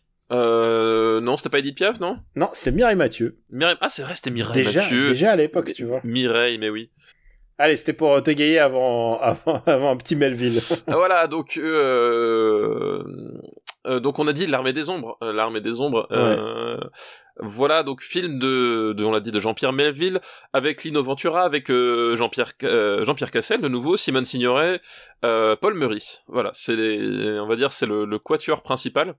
Euh, de ce de ce film là euh, qui est un film qui a fait beaucoup parler de lui euh, puisque c'est un film qui euh, bah, l'armée des ombres du titre hein, euh, c'est évidemment euh, la résistance française lors de la Seconde Guerre mondiale Hmm. et donc qui va plonger au cœur de cette résistance qui va en fait montrer ces ces personnes là telles qu'elles étaient c'est-à-dire des êtres humains et euh, quelle est la différence justement entre le, roman national du héros de la résistance et un être humain? C'est que l'être humain est faillible, il a des doutes, il a des peurs, euh, et il prend des mauvaises décisions. Et ce que montre l'armée des ombres, c'est ça. C'est qu'en fait, c'est que euh, au-delà justement du, du, du courage évident qu'il fallait et que je ne suis pas sûr qu'on qu'on aurait tous hein, dans, dans des situations pareilles, moi y compris, euh, au-delà de ce courage-là. parfois, il y en a qui n'avaient pas le choix, attention. Oui, voilà, il y a quel choix, pas le choix, mais je veux dire, euh, même même quand euh, quand t'as pas le choix, au bout d'un moment tu c'est enfin oui, est-ce que, tu, est-ce pas- que tu sauves ta famille? Voilà, que- voilà, quelle décision tu prends, tu vois? Est-ce que c'est à un moment donné, c'est, honnêtement, c'est facile à dire là en, en, en 2020 euh, derrière ton clavier de dire oui, moi j'aurais été résistant évidemment. Monsieur Batignolles, c'est mon film préféré. Mais euh, en fait, dans la réalité, c'était pas aussi simple que ça. Enfin, voilà, je pense que tu, tu, tu prends pas de décision comme ça. Donc, mais au-delà de ça, euh, il montrait justement que cette condition-là, ben, de de- d'armée euh, euh, d'armée souterraine, de d'officiers du renseignement quelque part aussi, parce qu'il y a vraiment cette dimension-là. Hein, c'est c'est des gens qui qui donnaient des informations, qui allaient chercher des informations, qui organisaient des euh, qui organisaient des euh, des attentats. Donc il y a, toute cette part-là. Euh, à un moment donné, bah, vivre dans le dans le doute, dans la suspicion et sans arrêt, eh ben ça peut avoir des conséquences et que parfois on on est on n'est jamais meilleur que que nos faiblesses quoi. Il y a beaucoup de ça. Il y a aussi un autre truc, c'est que c'est l'adaptation quand même d'un bouquin de Joseph Kessel. Euh, qui avait qui avait beaucoup fonctionné et il faut savoir un truc c'est que Joseph Kessel a écrit ce livre déjà pendant la guerre et, euh, et c'est basé sur ses propres mémoires et il en a juste euh, changé les changé les noms en fait Oui, C'est- ça, il a changé les noms. mais comme il était courant d'ailleurs de changer les noms souvent ou de prendre des pseudonymes, il y, a, Bah, y, a- en a oui, un qui s'appelle le masque. Enfin, Oui, voilà, oui, ouais, tout à fait, ouais. Euh, Il y a un truc avec ce ce film et ça on s'en rend compte. Mais déjà, tu sais, le titre, le titre le dit quoi. Il y a zéro glamour. Ah non, Il y a- non, non, non, non. Il y a zéro glamour. Il il y a jamais aucune forme d'idéalisation.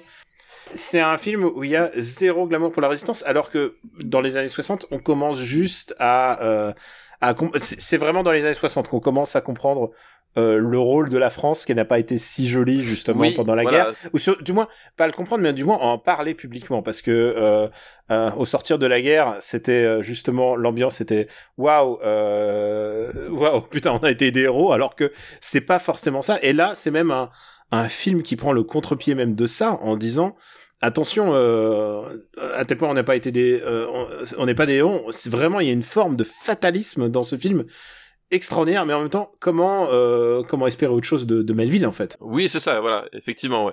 Melville a été résistant puisque euh, c'est là d'où il prend son pseudonyme Melville c'est c'est le pseudo qu'il a pris euh, en, en hommage à Moby Dick et, euh, et du coup euh, bah il a lui il avait pas le choix il est euh, il était il était juif il était juif alsacien autant dire qu'il était il était Il est, il est en première ligne pour, pour il était- voilà. voilà. quand je te disais qu'il y a des gens qui avaient pas le choix, voilà, lui, il avait clairement, il avait pas le choix. Et mais du coup, euh, de faire un film aussi, j'allais dire honnête, pas, c'est- c'est- je sais pas si le mot est honnêteté, mais aussi. Si, si, si, en fait, c'est- enfin moi, justement, je trouve que le, le mot est bien choisi parce qu'effectivement, c'est ça, c'est-à-dire que euh, c'est à un moment donné euh, avoir le, le, le courage de se regarder en face. Euh, et, et, et d'assumer justement la part d'ombre, hein, voilà, le- aussi euh, la part d'ombre qui, qui avait dans, dans tout ça et euh, et, Et c'est pas, et et, juste pour, juste- excuse-moi, euh, Oui. s- re- mets, mets une pause sur, sur ta pensée. Et je voulais dire, tu, part d'ombre, c'est pas une part d'ombre à la Verhoeven. Non, oui, C'est-à-dire quand on parle de pardon, on en a beaucoup parlé de pardon à la Verhoeven du genre euh, ah bah il y a les, les gentils ils sont pas si gentils, c'est pas ça du tout. C'est c'est un c'est une pardon beaucoup plus contrastée et beaucoup plus euh, noire et dépressive sur sur l'âme humaine en fait. Voilà, c'est ça, c'est qu'en fait, effectivement, l'idée est pas de dire que, euh, euh, que que les résistants pouvaient avoir des sympathies nazies, c'est c'est juste qu'en fait, effectivement, qu'à un moment donné, euh, ils sont, euh, ils sont, ils, ils- ce sont des êtres humains subis à des pressions folles que euh, qu'on prend pas forcément la bonne décision, qu'à un moment donné, il y a des choix impossibles sur lesquels on, on doit on doit on doit statuer, et dans tous les cas, il y aura des dégâts. euh, et maintenant, c'est pouvoir assumer aussi ces ces choses-là. Et, et justement, moi, je trouve ça intéressant, c'est que euh, contrairement à ce qui se disait à l'é- à l'époque, parce que justement le, le- le film, euh, tu l'as dit, c'était le moment où les années 60 où on, on, on était suffisamment loin de la guerre pour commencer un petit peu à, à regarder dans le miroir et se dire que bon, finalement, Pétain, il avait peut-être une chouette moustache, mais c'était peut-être pas l'idée du siècle non plus. Euh, et que euh, là, le film là allait plus loin que ça, c'est-à-dire qu'il il remettait même en cause, euh, entre guillemets, remettait en cause le, le, le, le- le- les héros nationaux qui, avaient été euh, réhabilités de- depuis. C'est que je trouve pas que c'est euh, manquer de respect aux, résis- aux résistants ou quoi que ce soit. Enfin, je trouve qu'au contraire, c'est que ça permet de, de montrer que euh, que que ce sont que ce sont des hommes, que derrière des héros, il y a, y a forcément il y a forcément des hommes, et c'est c'est rendre justice dans le sens où euh, ça remet les choses en, en perspective. Ça, tu comprends les choix cornéliens, c'est-à-dire qu'il y a pas c'est pas des quand même quand ils font des mauvais choix parce qu'à un moment donné il y a voilà il y a, y a des il y a des sacrifices à faire. Euh, il y a, y a pas il y a pas de il y a des salauds nulle part. C'est qu'à un moment donné euh, ils font ce qu'ils peuvent et je trouve que c'est au contraire la meilleure façon de rendre hommage à, ces gens-là, c'était montrer que euh, que finalement euh, ce qu'ils ont fait, peu pouvaient le faire. Voilà. C'est aussi cette façon-là de mon- montrer les choses, c'est que euh, c'est presque une sorte de malédiction finalement euh, au, au bout d'un moment de vivre comme ça, quoi. Et puis c'est euh... et puis c'est un film ultra clinique, c'est-à-dire. Et enfin je veux dire c'est l'expressivité est presque réduite à, à quasi néant quoi. ah bah Enfin, oui, oui, c'est oui, oui. Il y, a des, il y a des séquences qui glacent le sang. euh, c'est- En fait, c'est des personnages qui, qui, qui portent en eux la- l'assurance qu'ils vont mourir d'une minute à l'autre, en fait. C'est littéralement ça l'armée des ombres. C'est des Ce qui- personnages qui, ce qui, fait des deux les, les héros les plus romantiques. Voilà, exactement. Et, et effectivement, c'est c'est quelque part des, des héros extrêmement romantiques pour ça. C'est-à-dire que c'est c'est des c'est des personnages qui qui sont convaincus que dès qu'ils passent une porte, dès qu'ils engagent une conversation, dès qu'ils ils- font un pas, ils peuvent en mourir. Et pourtant, ils, ils pourtant ils essayent de continuer. Voilà. Et c'est ça. Et enfin moi, en tout cas, c'est ça l'histoire que je vois dans Ombres. Est-ce Pas dire que c'est pas le l'espèce de de, de de de de justement ça, ça fait tomber les masques de voilà de de, de, de, de la France qui voudrait que son roman national soit parfait, euh, dit Vulgachi, il n'est pas.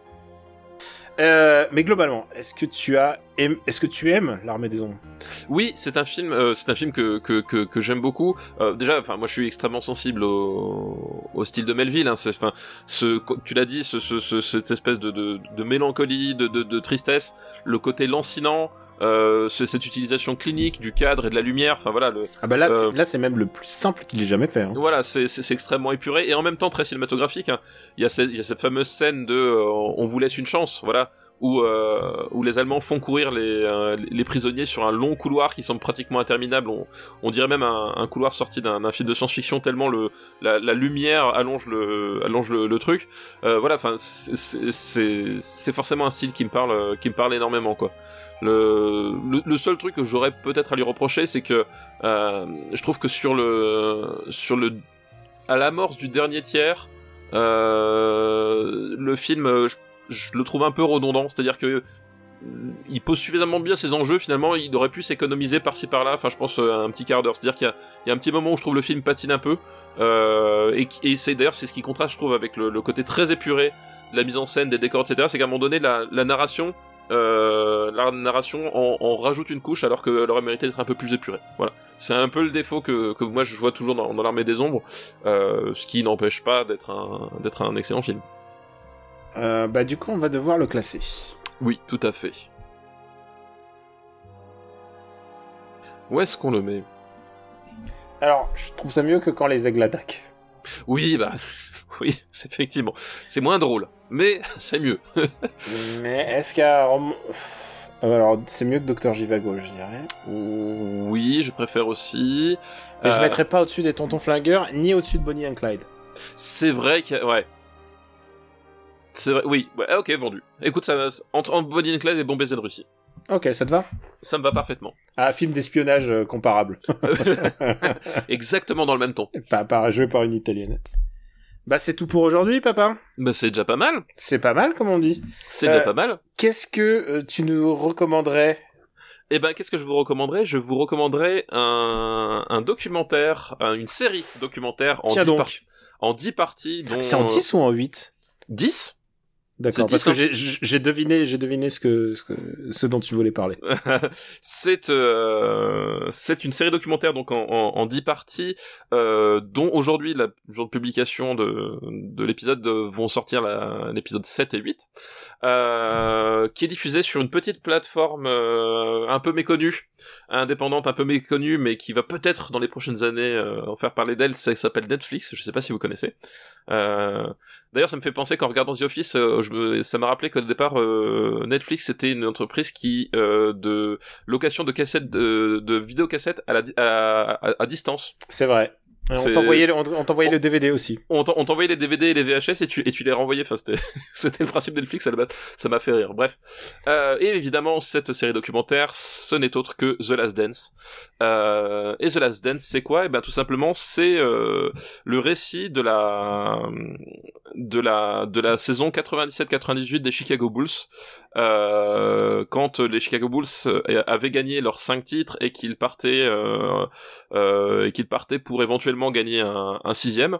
Euh, voilà, c'est ce le ça c'est la on va dire la, trame principale et à travers cette trame principale, bah, c'est une occasion de revenir euh, sur le parcours de Michael Jordan, évidemment, star des Chicago Bulls, euh, et de la dynastie des Bulls, c'est-à-dire comment est-ce qu'ils en sont arrivés, euh, arrivés où est-ce qu'ils en sont là, euh, et quels sont les enjeux de cette saison au-delà des enjeux sportifs, euh, voilà. Et euh, bon, déjà, je suis un grand fan de basket, euh, et euh, effectivement, Michael Jordan, c'est euh, c'est la personnalité dans les années euh, au tournant des années 90 qui a fait exploser le, le basket au niveau mondial. C'est-à-dire qu'il a été, euh, et ça, le- d'ailleurs, il le raconte très bien dans The Last Dance, ça a été le visage de la NBA. Il était la NBA à lui tout seul. Et moi, quand, euh, en tant que petit garçon, enfin, c'était, euh, ce que je disais, c'était, euh, c'était après Superman, c'était l'autre homme qui m'a fait comprendre que qu'on pouvait voler littéralement. Donc, il y a tout cet aspect-là. Et en même temps, je trouve que c'est un documentaire assez honnête sur tout ça. C'est-à-dire que Michael Jordan, évidemment, est un sportif hallucinant. Enfin, je veux dire, c'est c'est Euh, yeah, Ils sont palmarès par pour lui. son palmarès part pour lui et puis enfin suffit de le voir jouer enfin c'est à dire que il y a ça fait partie de ces sportifs où tu le vois jouer tu comprends enfin même si tu connais peu les règles du basket tu sais qu'il faut marquer des paniers t'as juste besoin de savoir ça et tu le vois jouer tu comprends le génie de ce, de ce type il y, a, il y a vraiment de quelque chose de l'ordre du, du du génie voilà c'est euh, C'est-à-dire, là-dedans il, il était et le, le le, le documentaire ne, ne ne tarit pas d'éloge sur sur euh, sa capacité à, à, à maîtriser son travail. Voilà, exactement.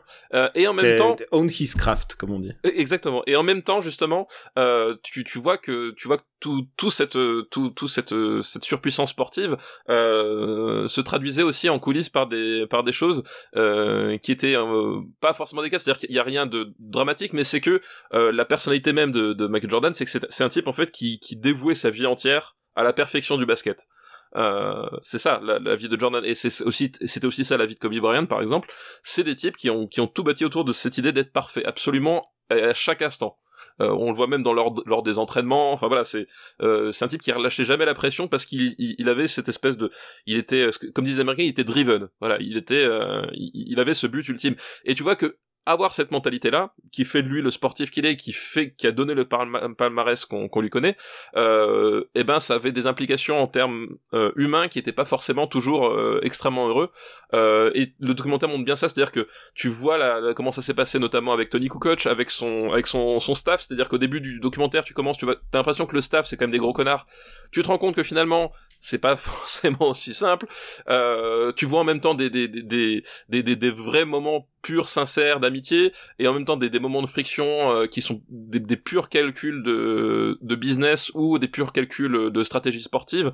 Enfin, et, et le documentaire montre tout ça, c'est-à-dire que c'est vraiment euh, c'est vraiment sans phare et tu vois justement que euh, voilà que parfois des, des, des, des grands artistes parce que là on est on peut parler littéralement d'artistes des grands artistes peuvent être aussi parfois des gros connards aussi quand ils s'y mettent quoi Et euh, ouais, c'est exactement ce que bah parce qu'on s'en est pas, on en a parlé toi et moi. Il y a un truc, c'est qu'avec ce documentaire, euh, tu vois bien en fait que c'était pas un, un mec très sympa en fait, en vrai. Et moi j'ai un truc, à- j'ai un vrai problème avec cette euh, démarche à l'américaine et et qui euh, Kobe Bryant avait aussi ce côté euh, tout pour la gagne. Et quitte à écraser les autres, et tu le vois en fait. Ouais, il, est, vois, ouais. euh, il est, euh, c'est un mec qui écrase les gens.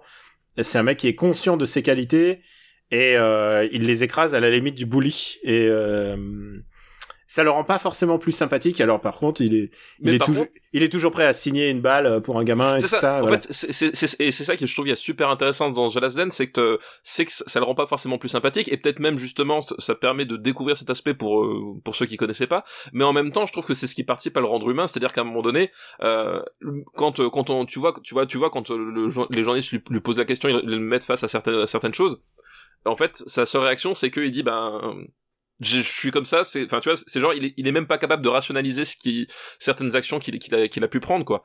Et euh, et tu et c'est et justement moi c'est ça que je trouve génial c'est que ça permet de rendre humain euh, une figure que que lui, même lui hein, c'est-à-dire que son image il, euh, au bout d'un certain moment il et c'est très bien expliqué dans le documentaire c'est que son image a été contrôlée de A jusqu'à Z. C'est-à-dire que euh, c'était c'était le c'était devenu un businessman qui euh, qui avait bien conscience que pour pour rester à ce niveau de popularité et ce niveau de réussite de business il fallait plus rien dire quoi. il fallait plus faire de vagues et, euh, et au bout d'un moment forcément tu vas chercher les tu vas chercher les, les, les fêlures et tout.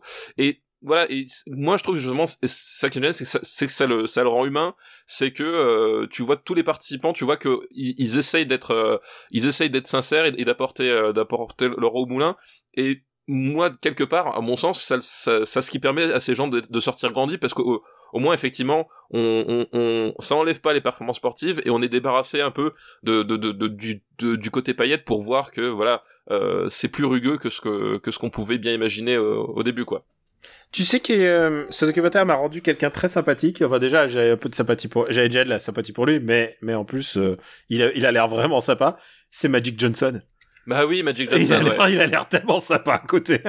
En plus en, plus Magic Johnson effectivement c'est pour le coup pas du tout le même genre de euh, de, pe- de personnalité. Alors c'était aussi un gagnant c'est à dire que euh, c'était un type qui aimait bien provoquer ses adversaires sur le terrain qui euh, qui, euh, qui qui était qui était qui était rude en termes de en termes de jeu hein euh, Magic Johnson enfin voilà c'était c'était c'est une très très grande star de la, de la NBA mais c'était un type qui était beaucoup plus profondément gentil et surtout qui en a énormément bavé euh, sur la fin de sa carrière en fait.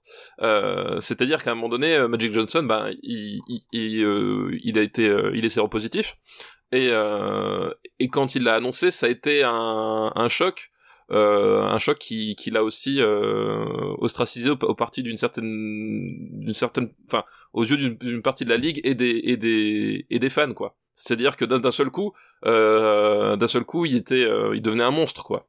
Euh, et et il y avait ça qui l'avait je pense beaucoup marqué et qui et qui du coup lui il l'a pas endurci il l'a forcé à à assumer son côté euh, bon gars quoi parce qu'il se rendait compte que il aurait, pu, il aurait pu jouer encore plus hein.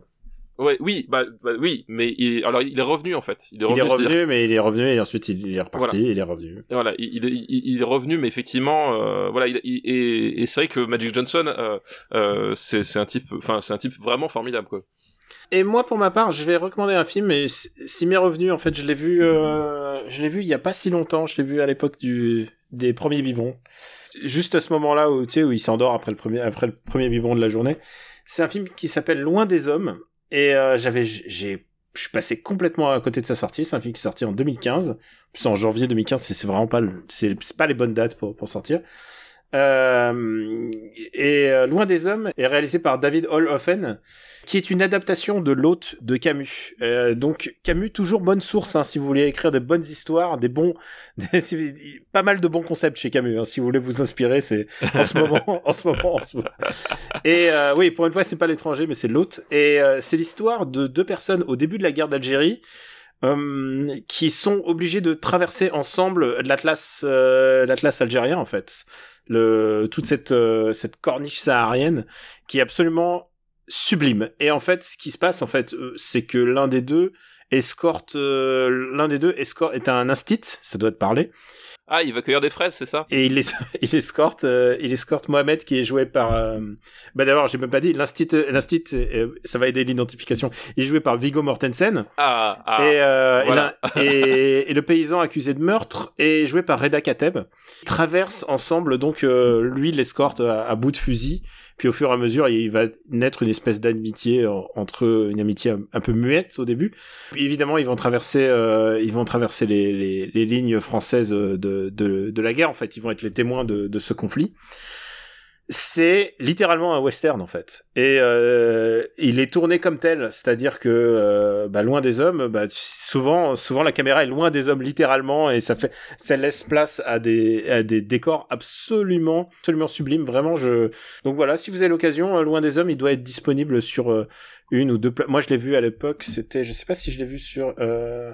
en fait je l'ai vu tu sais pourquoi? Parce que quelqu'un en avait en avait parlé dans une liste et je me suis dit qu'est-ce que c'est que ce film? Et euh, ça m'avait tenté je regarde où est-ce qu'on peut l'avoir c'est loin des hommes loin des hommes il est dispo sur euh, il est dispo sur tout ce que vous voulez sur Orange sur Filmo euh, ah d'accord okay. sur MyTV voilà en VOD si vous voulez un bon western alors pareil, ça dure, euh, ça dure deux heures. Il y a, il y a des moments de silence, il y a des moments, voilà, mais c'est un cadre complètement différent. C'est un western multi, multilinguiste puisque ça parle français, ça parle, euh, ça parle arabe, ça parle espagnol. Enfin, vraiment, il y a, il y en a pour tous les goûts. Et alors, je peux vous dire un truc, c'est que Viggo Mortensen et Reda Kateb, ils savent jouer. Putain. Ouais, bah, ah. ça, j'imagine, ouais. Non, alors, putain, ils savent le, ils savent l'incarner et c'est vraiment, c'est vraiment super. J'ai adoré, euh, j'ai adoré ce film, euh, plus plus que de raison. Voilà, Loin des hommes de euh, David Olenfen, donc voilà, adapté de Camus. je vous recommande ça. Si vous avez l'occasion, c'est alors c'est pas le truc le plus gai en période de confinement parce que tu vois quand même des super décors, t'as envie de marcher en fait. Mais la tentation, la tentation. voilà. Et les musiques sont signées de Warren Ellis et pas le pas l'auteur. Oui, oui, ce que j'allais dire. Ouais, et, et Nick Cave. Donc d'accord. Ouais. Ah, oui. Peut-être que toi tu connais toi. Oui, oui, je, voilà, je, voilà. Que, que, les gens connaissent parce qu'il a fait un duo Kylie Minogue, c'est vrai. Voilà, exactement. non mais c'est vrai. C'est vrai, merde quoi. C'est vrai, non mais tu sais quoi, il y a des gens comme ça, euh, on les connaît pas, euh, c'est comme. Euh... Mais le, le, c'est c'est pas Jean-Louis Murat qui avait fait un duo avec euh, euh, que tout le monde a découvert parce qu'il avait fait un duo avec comment elle s'appelait déjà avec Mylène Farmer. Ah oui, exact. Putain, ouais, ouais. Mais alors, et, pour le coup, en plus, la, la, la, chanson de Nick Cave et Kylie Minogue euh, euh, est super bien, quoi. Et, l'album est top. Enfin, si eh, jamais. Écoute, si ça aide à faire connaître des, des, petits artistes qui montent. Voilà, exactement. euh, bah, c'était tout pour cet épisode. Euh, J'ai même pas regardé le chrono. Oh, ça va, on est dans les temps, on est très bien on, parce que le précédent était, était très long. On sait pas si le suivant sera un épisode de taille normale, mais dans deux semaines, ou euh, de taille raccourcie, mais dans une oui, semaine. On, on, va effectivement improviser, on, on, vous tiendra au courant suspense. suspense. Voilà. Euh, pour l'instant, on a tenu le pavé quand même. Euh, c'est depuis eh, euh, eh oui. C'est combien cet épisode qu'on a fait en Exactement, mais nous avons voilà, nous avons adapté notre rythme au, au confinement pour euh, vous aider à traverser humblement avec euh, avec ce qu'on peut éventuellement apporter. Voilà. Il y il y a Euh, pas que des films rigolos hein, dont on a parlé. Non, non, Attention. non, non, non, non, non, mais d'ailleurs aujourd'hui on conclut, on conclut hein, quand même sur euh, sur des bonnes comédies familiales là pour vous donner des idées. euh, Un petit Melville. Wouh les Voilà. enfants, les enfants, cet après-midi c'est Melville. le grand silence, t'aimes les chevaux? Bah dis donc, tu vas être servi. Chez nous, on les mange. mais bon, oui, écoute, moment, voilà. il est question de. Alors, attention. euh, Ah oui, c'est vrai que nous, on ne fait pas les trigger warnings. On devrait prévenir. Attention, il y a des meurtres. Attention, il, est question de manger un cheval à un moment. c'est vrai qu'on les fait pas, mais en même temps, je, moi j'aime bien ne pas être prévenu de. Mais oui, bon. oui, oui, oui. Et je pense qu'il y a rien qui peut te frapper plus que que de découvrir comme ça le, le cinéma sans le savoir. Alors, on essaye de pas spoiler, hein, bien sûr. on Voilà, n'a pas est- spoilé le Grand Silence en plus. bien. Non, on n'a pas, on n'a pas spoilé le grand silence. Voilà. À- Ouais. À part que voilà, faut, faut À part qu'il y, a une y a fin heureuse et c'est pas celle-là. Voilà, qu'il y a une fin où, où tout le monde, tout le monde est, est gentil et tout le monde est marié et, euh, et c'est cool. Mais c'est pas ça la vraie fin. Euh, merci à tous, merci à tous ceux qui nous soutiennent sur patreon.com slash RPU. Euh, Il y a des gens qui sont juste inscrits pour nous donner un, un dollar. Et euh, bah, Eh ben, écoute, merci à eux, bah, ça, fait, ça fait plaisir. Euh, vous, êtes, vous êtes absolument pas obligés, c'est complètement facultatif, mais ça permet euh, bah, d'alimenter euh, bah, d'alimenter mon ordinateur. Et je, et je vous cache pas que en ce moment, euh, il y a toujours cette séquence où peut-on te retrouver. C'est bizarre, hein, on peut plus nous retrouver nulle part. oui, techniquement, c'est vrai que c'est quoi. c'est quand ta prochaine piche à à GK Ah, oula, fouf. Ah là là. Bon, voilà, en tout cas, voilà, euh, voilà vous pouvez nous retrouver. Merci à tous ceux qui désirent nous soutenir. Et le, bien sûr, vous pouvez le faire sur patreon.com/rpu, mais vous pouvez simplement nous écouter et en parler autour de vous. Ça, ça, ça nous touche tout autant. On vous embrasse très fort et on vous dit à très très très bientôt et on vous dit bon courage euh, pour tout ce que vous allez entreprendre cette semaine. Ouais, merci à vous et puis à bientôt. Ciao, ciao. Ciao.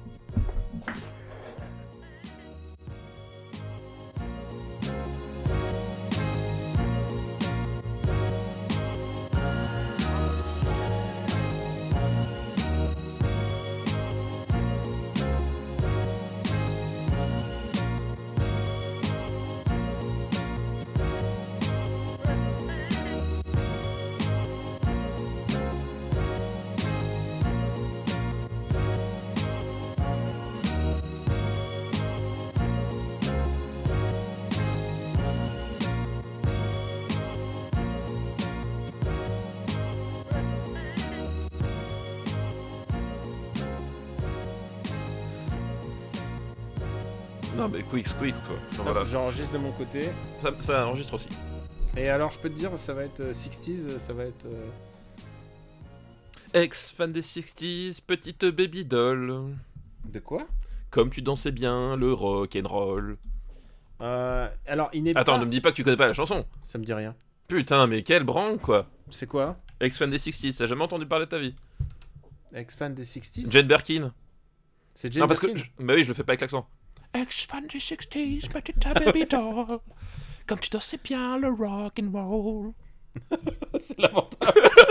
Elle est très très bien, ma Jane Birkin, et je parle mieux, je parle mieux le faux français de Jane Birkin qu'elle-même parle français. Excuse-moi. Alors, c'est possible, mais tu sais qu'on ne devrait pas se moquer de quelqu'un qui a qui qui ait fait l'amitié de parler deux langues très bien. Alors que tu sais, parfois la maîtrise du français, c'est certain, tu sais pas. Non, mais t'as jamais entendu euh, des 60s, je suis surpris. Une production RPU.